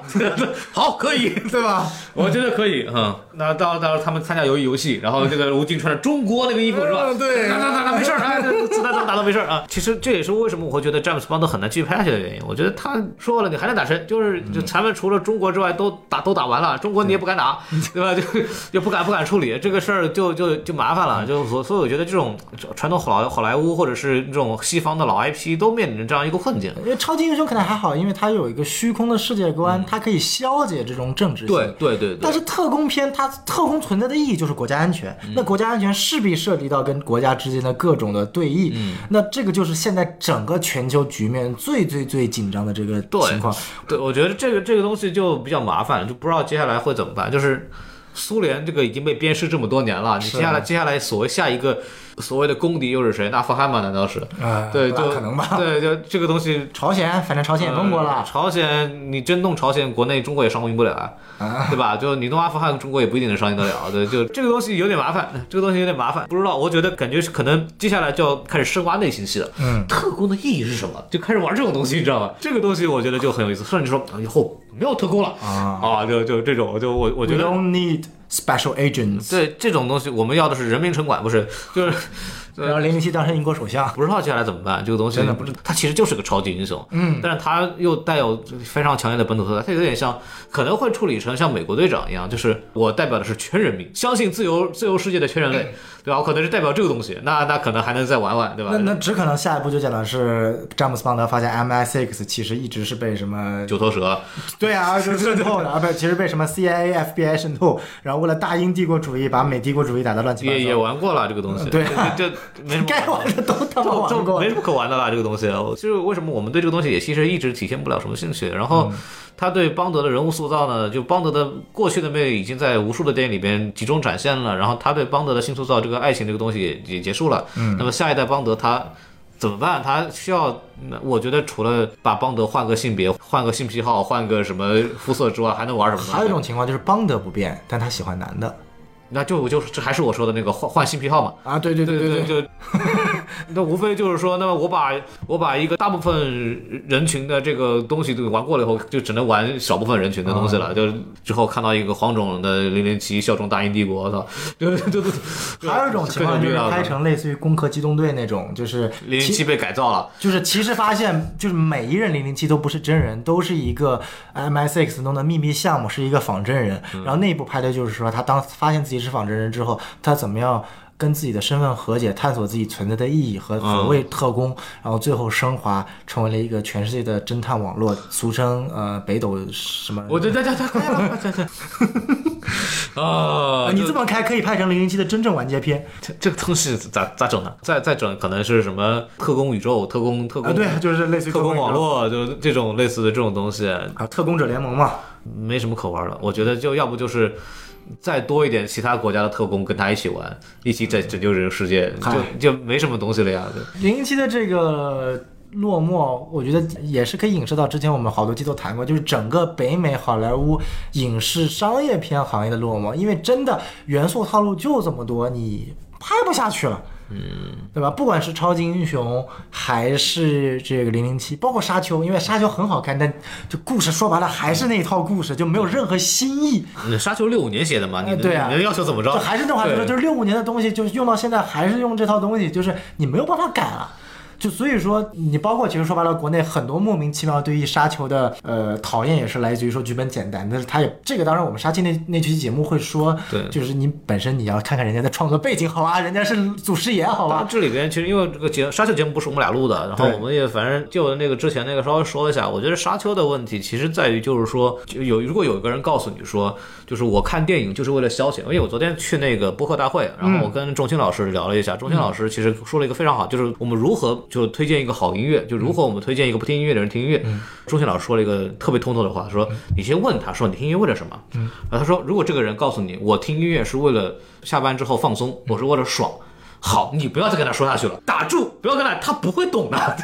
就就就是这个这个逻辑。然后里面还有一个点，就是说那另外一个人就是鸡零狗碎的那个那个小狗，他说说我当时怎么引导我的同事喜欢上《黑客帝国》的那个女同事啊，他说就他就说说我要跟他讲的是说他儿子为什么会喜欢这个东西，啊因为那个女的有小孩儿啊然后说那这个东西他就能理解啊，说说如果你的小孩在看这个东西，你觉得你不应该看，你的小孩会讨厌你。嗯，所以说你要去理解这东西，然后慢慢的他通过那这种情况下他会看哦，原来他读得到怎么回事儿，然后他说哦，原来这个东西它是有它的魅力，嗯就是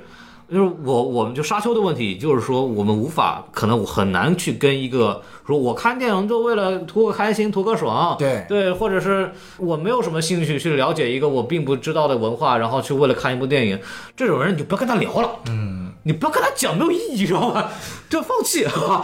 就就就就是这样的就是这真样的的就没有必要太多。那些不喜欢这些电影的人也没有什么问题嘛，就是无非就是不喜欢一个电影嘛。之前我跟那个还有那个事儿，就稍微扯远一点，就是那前两天我跟那个电影罐头的那个鲍师傅，就是六叔跟他聊，他那天给我发了一个好好长好长的这种语音微信，说说我不理解为什么现在的小朋友好像。不爱看沙丘，就就这么屌的东西，你知道吗？因为我和小松看完沙丘，我都跪着出来了那种，你知道吗？就真的是跪着出来但了，说实话，如果我们十几岁看上去，我觉得我也不一定 get 得到，对吧？真的感这个东沙丘这个东西真的就你你对这个电影工业得有点敬畏，你会发现我操这个东西太难了，你知道吗？就是就很牛逼。但是他他就跟我说，他的逻辑就是沙丘这么屌的电影，而且它是只有现在的好莱坞工业才能做出来的这种嗯这种视觉呈现，我们应该感到幸福。他他的观点就是我们应该觉得哇这个很难得，我们竟然有机会能在大荧幕看这样的电影。然后现在的很多。呃可能年轻的观众完全 get 不到，竟然会会骂这部电影，为什么他他不理解？你知道吗？就跟我聊这个事儿，这点我觉得特别好笑。我从反方面的视角来说这件事，情，就是我们去喜欢它，本质上是因为我们可能带有一种精英主义色彩去看这部电影。当然你，我那天洗澡的时候，本来我跟我几个平时不爱看电影在一块儿洗澡聊天， 然后我就自己洗澡的时候，我突然想到一个观点，我我讲完之后我无法说服自己，所以我问一下孔老师，就比如说。哎我们看沙丘，我们喜欢的是什么？不是剧本，是不是？不是故事，嗯对不是它的内涵，对是喜欢它的视效、嗯嗯氛围、音乐，对，嗯，那请问，变形金刚它优秀的是什么？视效、氛围、音乐。它的故事简单吗？简单。沙丘故事简单吗？简单。那请问，沙丘和变形金刚到底本质区别在于什么？呃，变形金刚的它的那种让人激动的东西比较外显，就是它代它代表了一种机甲情节，这种机甲情节是我们从小看变形金刚或者类似的东西被培养出来的。 OK 但是我们对沙丘的美学很有很大一部分的受众，对沙丘的美的地方是它是没有感知的。嗯，对这种没有感知，我的归结于是我们对从小对美术或者相关的这种就美学教育上是没有做很多强调的。嗯，这个是这个可能在其他的国家或者要他从比如美术课啊什么的会更重视。昨天晚上在吃饭的时候也是聊的，就是也是聊音乐的时候，就音乐的品味是是是获得性的品味。什么叫获得性的评价？就是说它是可以通过不断地听音乐，你是可以得到的。没错，没错，对，就是，但这个东西前提是你要听，对，你要对不断的听你，要去听，你电影很难解决的问题就是，比方说这个人说我很不喜欢这个电影，我看不出来他为什么能好，我再给他说都没有用，只能等到哪一天嗯他因为各种其他原因吧，他突然。看上电影了，越看越他，他自己后来自己就明白了，就没法跟他讲了。就像我，就像我跟那个王老师，我们两个在做电台之前，我们也完全不看电影。嗯，然后大家如果有兴有兴趣，观众可以听我们之前的节目。其实我跟王老师对电影的认识是是不断的在增强的，一步一步是一步步。就是对我在刚做电台的时候，我有很多观点跟现在不喜欢沙丘的观点是一模一样，就这个故事问题很多，然后又、嗯又又很慢，很无聊，到底拍了干嘛就，啊对吧？就以是前看电影认为电影看的就是爽，对后来看电影认为电影看的是剧情，再后来看电影发现电影看的是电影，对，就是包括这次有人跟我这个在下面吵说，哎，这个沙丘这个东西，我们看电影就是为了看故事，故事都拍不好，这个电影有什么意义？然后，但是从我们角度来说，那看故事，你看电视剧就可以了。对但是呃，沙丘给我们带来的大荧幕的这种呈现，只有这个东西，只有电影才能带来给我们。其实怎么说呢？这个东西真的是一个无法量化的。比如说，你看扎克施耐德的《正义联盟》导演，同样的，他跟《射雕》一样也是事项很好啊，但他故事也很差。但是我们就不是那么喜欢扎导的导演版，这是一个非常非常微妙的东西。我们不一定需要说每个观众跟我们一样喜欢沙丘，但是起码你得至少认知它客观存在的美学概念和理解，而不是说就是简简单一句我不喜欢。他就是你不喜欢你可以，但你不要否定他。这个对这个我这个很但是关键但这个又很难。就比方 说，如果我看不到那一层，我对我不会感觉到说我的否定是对他的一种，嗯是我的认知造成的否定。我会认为就是就是他拍的烂。嗯就这个东西，我想了半天没有没有解释。就是昨天我们在吃饭的时候就各种绝望，我们就说。这东西，你说我们作为所谓媒体吧，就所谓或者播客也好，我们能传递的东西，我们能用语言来给大家形容的东西，我们努力了。对就是这个东西，如果大家喜欢呢，就喜欢；不喜欢呢，我们也不可能就是说服每个人说你一定要就了解这个东西啊什么的。嗯这个我当然，我们可能更期待的是，我们呃整个中国的国内教育能够对美术啊、这些音乐啊这种跟呃审美相关的课程也能呃抓起来。嗯，对，这个这个是有一定价值的，对还是有一定价值的。嗯，这个一个是对于教育，第二个我觉得更恐怖的是我没有意识到，就是我们说白了做这些东西都热爱电影的人，对。嗯还有一些人是什么？他教育程度很高，甚至比我们教育程度还高，哎对对对嗯或者阶级也很高，但是由于他不喜欢电影，他没有那个那块方方面的培养，对，然后会遇到一个什么问题呢？就比如说我之前跟孔老师聊过。甚至跟憋也聊过，我嗯们还吵过，就是针对于插分钟讲电影这件事情、啊，这个外延我们可以聊一聊，针对于怎么看电影。就我之前也很讨厌插分钟看电影，我有很多朋友，嗯这个不管是从阅历啊还是阶级都，都相对来说是比较顶尖的，但他们非常喜欢看插分啊，钟你讲电你影。可别提了，让你继续说，你先说对，。然后我就会问他，我说：“我操，你就是你不会觉得看插分钟讲电影是对于一部电影的亵渎和侮辱吗？”他会说：“我不会啊，我会觉得说，首先我先看看插分钟讲电影，我觉得好不好？如果我觉得他讲的我觉得有点意思，然后我再去看这部电影，然后我觉得你不会被剧剧透，或者说你不会去怕第一次看到那种。”景象的那种美和震撼嘛，他就说，我理解不到内城，我觉得电影没那么重要，我觉得电影来对我来说就是一项娱乐。你说我理解它是个美吗？我觉得理解，但是我觉得那个东西不重要，这个其实是最恐怖的，嗯不是说他不理解这个美，而是他理解这个美，但他觉得这个东西不重要。没那么有关系，嗯是又很复杂。就是这个呃名字我就不说了，我们之前采访过一个业内非常著著名的那个剪辑师，嗯，啊，就是那种顶尖的那种啊，啊就不提名字。然后我们就问他说，你平常会看那些呃 B 站的 UP 主啊什么东西啊，就会或者你看看其他的那种什么呃什么二创影影视二创什么？他说我看啊，我说看什么？我说看刘老师说电影。啊，对，刘老师说电影就二这典型的呃，刘老师也是我朋友啊，就是他做的那个东西，就是他那个也不完全解分，他那种偏吐槽性质，搞笑搞笑吐槽，把一个烂片给说了那种。高质量定制化差分钟讲电影，他那种东西，行业人士也看，对他看也没有别的意思，就是放松嘛。对，因为从专业人士来讲，他没有兴趣看一个一个影迷去讲这个电影怎么拍的。对我老子他妈是专业的，听你讲，对吧？ 他不听这个，但他反而会看那种这种纯粹为了放松，但没有别的心意思嘛，就是就是就是看着玩儿。对就确实确实存在这种东西，客观存在，就没有办法。我们从消费数据来好，它它的播放量也好，它的这个涨粉速度也好，我们可以看出来这个东嗯西天然它的消费是存在的。对没有办法，这东西没有办法去，真的没有办法去抑制。对。说个例子，我昨天晚上准备看一部电影，嗯然后有两部电影摆在我面前，都是昨天刚刚上映的，一部是 A 二四出的，呃，今年的大热的新作《羊仔》，是一部 Lime，是一部新作的这个惊悚片，嗯，啊，一部是刚刚出的扎克施奈德的《活死人军团》的前传《神偷军团》，嗯，一个好莱坞没有任何营养价值，又是我特别讨厌导演的片子，一部是一部 A 二四出品的经典惊悚恐怖片、惊悚片，你猜我最后看了哪部？哪部？我看了《神都军团》，因为就是我真的没有精力，在一个半小时内集中精力看一部叙述特别缓慢的惊悚片，我宁愿花一个半小时甚至两个小时看一部，我用了一嗯倍一点五倍速沙雕看一个超级沙雕的东西，就是就甚至连我都会这种想法。我觉得是这样，就是人分阶段的，就是因为我了解下来，大部分的影迷吧，嗯，他们的阅片量集中在大学时候，就是那个时候可能空闲时间最多，精力最旺盛，然后脑子里事儿也最少的时候，就那个时候他比较容易可以去接收那种就是信息密度更高的东西。对，对，这个东西，这个非常好，这个非常好，这个非，但是值得鼓励。但是我也认识很多就是做做影视二创内容的博主，对嗯吧？就很久也来过我们节目，然后他们有给我的一个感觉就是，他们其实到了快三十岁，就是嗯到了开始工作几年之后。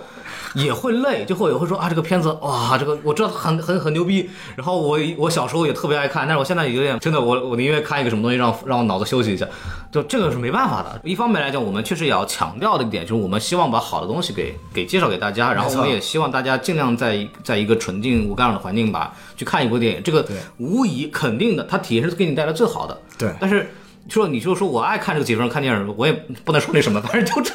看就看去吧。各取所需嘛，对我对们对只是希望在我们推荐电影中，您能有机会能够完整看完，争取对能对是在大荧幕完整看完。对对但如果真的像你那种，就是《指环王》，你都说 get 不到它的优秀的，嗯那我觉得也无就所算了谓。看不看就不看了吧，就对是你就世界上很多事情要可以干。我去去平遥，越越扯越远， 我在平没事，你扯吧，反正都让你看着讲嘛。对对，我去我去平遥那个时候，然后那天我不在，但是那个那个 Nobody 也是个 UP 主跟嗯我聊了一个事儿，他说。平遥有一个备受关注的一个短片，就是什么《地球上最后的导演》，就是贾樟柯和哦贾樟柯和宁浩嗯宁浩两个人主演的一个短片嘛，对对。然后那场放映会之后，本片导演徐磊嗯就说，在现场说，哎，难道电影不是刚需吗？电影不是刚需，对，然后这个话说完之后，全场鼓掌。对，这是电影人呐、这那全场都是影迷这是电影嘛，小肯小定圈肯子定鼓掌自嘛嗨，真的是对啊小圈子然后他自回来嗨回来还做了个视频，就说电影不是刚需嘛，电影不是刚需啊，电影对真不是刚需电影真不是刚需啊。然后就对于可能对于从业者来，它是刚需，它它能让从业者们。就是我们把电影拔高，嗯它能让从业者们获得呃比较好的、体面的呃收入或者是地位。这个是应该对的。对对，对于从业者来讲，我们说那电影实际上是刚需，对，但是对于大部分观众，他他在意吗？不在意。嗯，他是电影死了跟我没关系，我都我都不去电影院，对我要不是去约会，我都不去电影院，我约会都不去电影院。对啊， 就是这。现在有 Netflix and chill 了，啊， 我，Billy Billy and chill，哎，什么东西嘛，就是就很难，就是我，它是两边，就一边来说，从业者或者是某些从业者把电影太当回事儿，会认为啊这个东西神圣不可侵犯，但也也也没毛病啊，就是说这个东西啊怎么怎么着，然后另一部分人呢，就是觉得电影完全不是个东西，就完全没无所谓，电影是什么东西不没听说过对吧？就是就那种状态，然后这种东西同时呈现。但是我的问题就在于，就是我为什么又不认为说我们要强调电影不是个刚需，或者我们要批判说认为电影是刚需的这个人有问题？嗯，是因为我觉得这个电影这个时代，其实尤其是在可能是我们这个这块吧，就是太缺乏对艺术的基本尊重了。嗯，明对白，这个这个，我觉得是就是如果说大家都接受过比较好稍微比较好嗯的美学教育，或者是音乐或者美术教育，然后大家再说啊说说电影不不那么重要，我觉得完全没有问题，嗯，因为比电影重要的东西有很多，然后你也可以选你自己喜欢的东西，嗯明白但是很多情况是他可能根本就不知道电影是什么，嗯。或者，然后他就先弄一个观点说，这个你们这帮人，你们屁股歪，你们臭傻逼，你们喜欢这个东西，你们就有问题。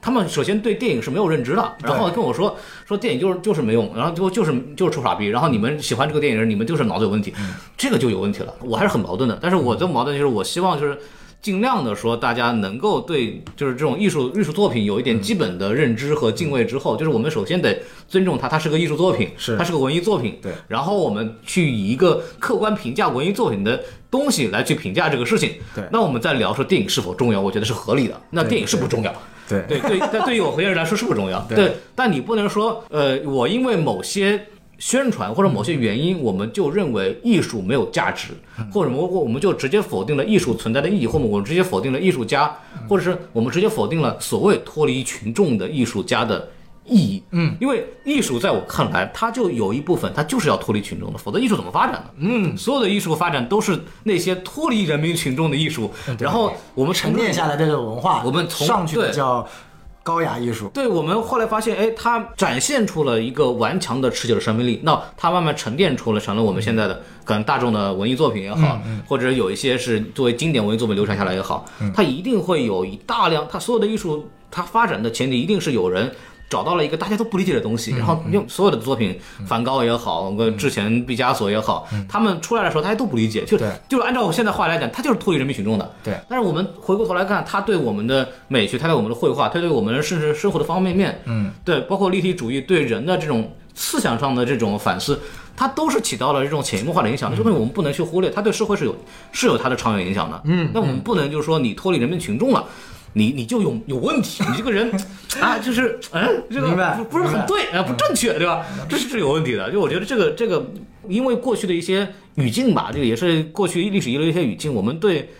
呃艺术好像嗯嗯没有缺乏一些基本的，我说我可以说是尊重。就是你起码你我也不懂很多东西，后现代主义那些画我他妈也不懂啊，那雕塑我就根根本看不懂，不知道那干嘛。抽象、印象、野兽派，我不知道那是干嘛的，我根本就看不懂。然后那个什么浦东美术馆那里面那个展画的乱七八糟的，我也看不明白。我觉得东西我也别说美术了，电影那些什么德国新浪潮啊、法国新浪潮啊、意大利那新现实啊，你也不是完那全个搞太懂我也不一定就能接受的。对就是，但是我起码知道它这个东西它有它的价值，存在然价后值有人看，然后它之后说不定过几年会对一些电影起到了一些正面的影响。那它你就让它在那儿没事儿，嗯它在那儿就在那儿了，你不能说。说说它在那儿都不能允许，它不能存在，它嗯它得在那儿待着。你可以不看它，对，但你不能说它在那儿，它就是有有罪的，你知道吗？这个是有问题的，我很担心这个问题，这个让我觉得很难受。这个我跟孔老师有一点有一点点不同的嗯想法，就是我认同孔老师所有的前提，但是我现在觉得就是这个问题是无解的，无解到一个什么地步呢？现在国内是一个不是一个循序渐进让你的艺术对对对知识，它现在是直接断层的，你要么你的艺术知识已经够，而且够到已经。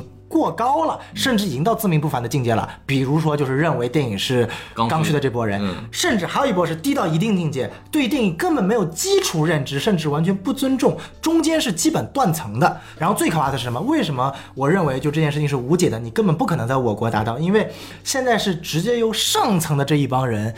在硬逼着下边的这帮人提高艺术追求，而这件事情是非常恐怖的。现在不是按照国家的支支持，或者是某种宏观调控让整体提高艺术机机制，而是硬逼着下面这帮人提高艺术艺术机制，这是很恐怖的。就相当于说你你你本质他们活着根本不需要艺术，确实他们这一辈子都不需要艺术，但是。上面有一帮人就逼着下面一帮人需要艺术，这不是一件坏事，但是在我国这种情况下会变成一种很突兀的情况。我举个例子吧，就是我们不谈艺术，谈到我现在做的这个领域，我对这个东西特别特别了解，因为我做的这个领域跟电影很像，也是个新兴的企业，也是个特别有争议的企业，是宠物。请问？养宠物的人和不养宠物人，甚至憎恶宠物人之间的矛盾如何调解？这个东西你是调节不了的，你永远无法把猫和狗对于人的好处益处给憎恶猫和狗的人讲清楚。甚至你，我作为一个从业者，我非常非常认同很多憎恶猫和狗的人的看法，所以这个东西真的是你没有办法硬逼。所以我永远倡导的不是什么多收集流浪狗啊，拯救玉林狗肉节的那些狗啊，或者说怎么样，就这个东西没有意义。你只要让愿养狗养猫的人养好，不愿养狗养猫的人你就随他去吧，真的就没有必要。这是一件完全无解的事情，尤其在我我国如此大的人群机口，就说白了，我们真的了解那帮不懂艺术的人吗？我们根本不了解，是我们希望他去了解，但是在他的生活当中，他没有意义，没有必要去没有了解必要去了解，他连活都活不下去了，他他可能就是一天朝九晚五，我晚上就想看一场变形金刚，然后大家宣传到去看沙丘，他看完沙丘真的屁都不懂，也没有感觉到快乐，他网上骂一骂难道不行吗？然后我们需要再骂他说他没有文化素质、没有艺术素养吗？这也是不现实的，所以我觉得这点就真的是这个是一件无解的对事情。对，这个很难，就这个东西太很无解了很尴尬的点就是，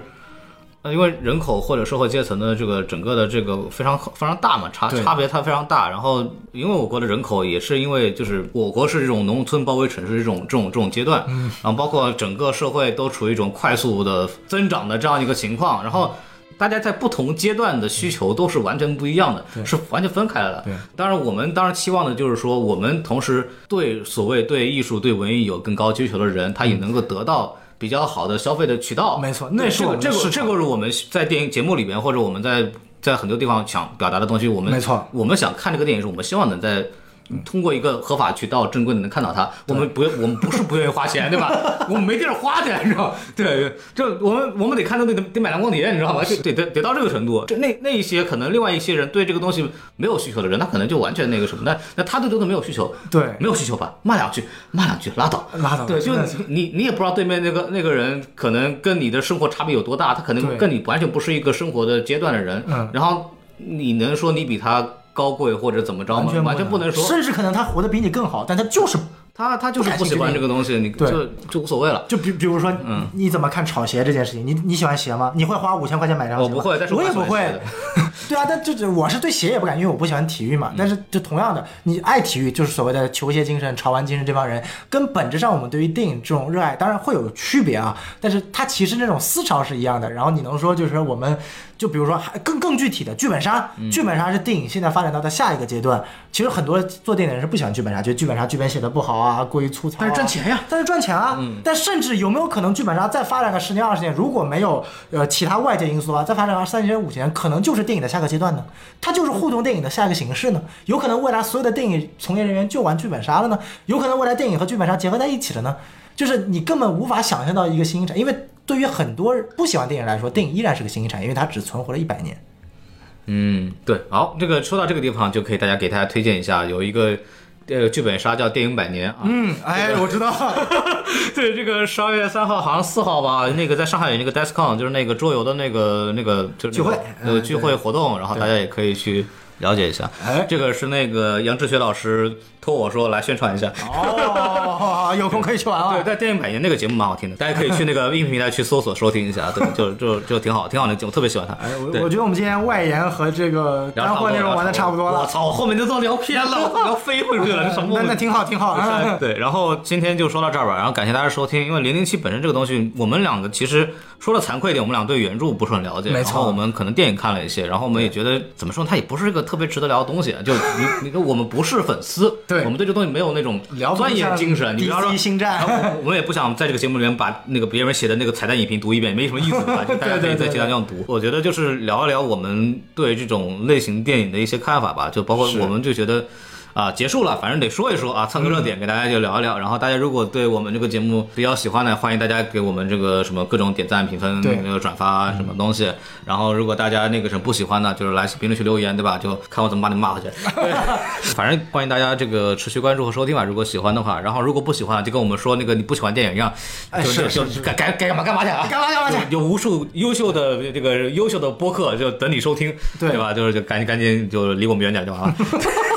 太猛了，这个太离刚我们了。远点就完了啊，就就你不爱看这部电影，说明这部电影不是为你而准备的啊对饭圈语录。这个话永远都说啊，你而且你说零零七的时候，你说其他的特工片，你踩一 捧一，操，我他妈最牛逼了！我就那次那次那个郭连凯说那个做平遥那个节目说那个什么，就说到那个王俊凯，然后就提到易烊千玺嘛，易烊千玺前段时间不去 First 做那个一号人物嘛，啊王俊凯这次在这平个遥要做什么特别资产人嘛，但是易烊千玺在电影圈目前的这个发展明嗯好显泰比国王俊凯好泰好，国对吧？就郭老师就说了这么一句，然后下面粉丝就不干了啊，我这哦个这个王俊凯没有表现是因为他那个作品都没有没有出来啊，出来都牛逼了。哦那那我那我哪知道去啊，对吧？ 对吧？就就啊，这粉丝比我们电影从业人员都知道哪对些对对，就好，就就就粉丝老师们还是很牛逼的。 Respect motherfucker。 respect 就是，但是还有一个人就跟我说什么踩一捧一，那那任何的比较，那不然呢难道难道不就是 A 和 B 比，B 和 C 比啊，C 对和吧 A 比吗？你你那什么东什么比较不是踩一捧对一？啊，就这我肯定比孔老师头发多嘛，那孔老师肯定比我胖嘛。啊对对对，是那嗨，都都是缺点是吧？啊 没有没有没有没有，对，反正就是这。我们不吃饭圈那套，好吧？哎是就是你们那、你们那种那种语境，你们那种对中国原文字的错误解释，我实在是无法理解。你们自己玩自个儿就完了，对吧？哎就就拉倒，就不要在我们这个呃影评的下面去折腾了。就嗯你们就喜欢谁都可以啊，就我就没有问题，没有问题啊，就不要干扰我的生活啊，就这样。是是是然后我们就说到这儿吧，然好后感谢大家的收听，然后欢迎在大家在各大的这个音频平台和那个泛学播客平台关注我们。对，然后我也们可以就多多期待我们关于沙丘和未来的其他对节目。嗯对，你们期待完《沙丘》已经上了啊。 对，然后我们就这样吧，给大家说再见，拜拜。好，拜拜。 That's what I'm crazy on that motherfucker. Gary, Gary on the beat. Uh, Yeah. 在我身上没留弱点，不管遇到谁还是火焰，别羡慕我赚那么多年，我过的生活精彩的就那种作品，我经历了太多的磨练，跟我的兄弟们到处耍起，感觉好像是每天都在过年，飞得太高就像做了假货点，实现了曾经我许下的诺言，谁的谁在手上全一家住的，盘踞在山顶上住的，路过了你们的家门口，就会留下成都集团的猪呀，音乐都被我玩得出神入化，抽的雪茄来自 Cuba。不仅是酒吧和服装品牌的老板，还是街头艺术家。别来蹭热度，别来。跟你不同，我的身份很特殊，不怕有 beef，只是我挺在意你成熟，所以比原来成这种。有的人是真的帅，但有的人他们确实成这种。那些是朋友，那些是敌人，不用担心，我们都能够分得出。挑战你们所有人，拿出这本事来跟我斗争。引起了很多仇恨，都会承认，从没想过否认。我们现在搁在东北，杀出重围，让敌人闻风丧胆。好多人曾经都被我打败，我才不管现在你们靠近目标的多大牌。当夜幕降临，我们拿着香米，遍地的黄金是我们的奖品。有我的直觉，保持绝对的相信，反正你们跑不出我的手掌心。Uh, 你们代表着黑暗，我就代表着光明。遇到我就只能 running。在我身上没留弱点，不管遇到谁还是火焰，别羡慕我赚那么多年。我过的生活精彩的就那种作品，我经历了太多的磨练，跟我的兄弟们到处耍起，感觉好像是每天都在过年。飞得太高就像做了假货点，实现了曾经我许下的诺言。谁的谁在手上全一家住的，盘踞在山顶上住的。路过了你们的家门口，就会留下成都集团的猪呀。音乐都被我玩得出神入化，抽的雪茄来自 Cuba。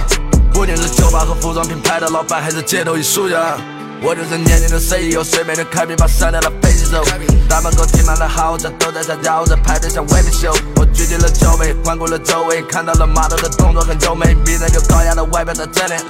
这样的标准才符合我口味。流进我账户的资金两台它换成了古董，我放在家，安装监控。如果有陌生人靠近，马上就整装来吧，全都够硬。对待敌人，我们绝对很残忍，从不会留情，跟白牛一样有很大的后劲。三斤并光是我的座右铭，财富对我来说不过是数字了，我们的存在是没办法忽视的，就像火山爆发无法被阻止的，命中注定的将会被再入室。我从不顶进，因为我天真的性格就是那么固执的，如果不做出点成绩来，那我这辈子就活得很不值得。再拼，继续说下去。在我身上没留弱点，不管遇到谁还是火焰，别羡慕我赚那么多年。我过的生活精彩的就那种作品，我经历了太多的磨练，跟我的兄弟们到处耍起，感觉好像是每天都在过年。飞得太高就像做了假货点，实现了曾经我许下的诺言。谁的谁在手上全一家住的，盘踞在山顶上住的。路过了你们的家门口，就会留下成都集团的猪呀。音乐都被我玩得出神入化，抽的雪茄来自 Cuba。不仅是酒吧和服装品牌的老板，还是街头艺术家。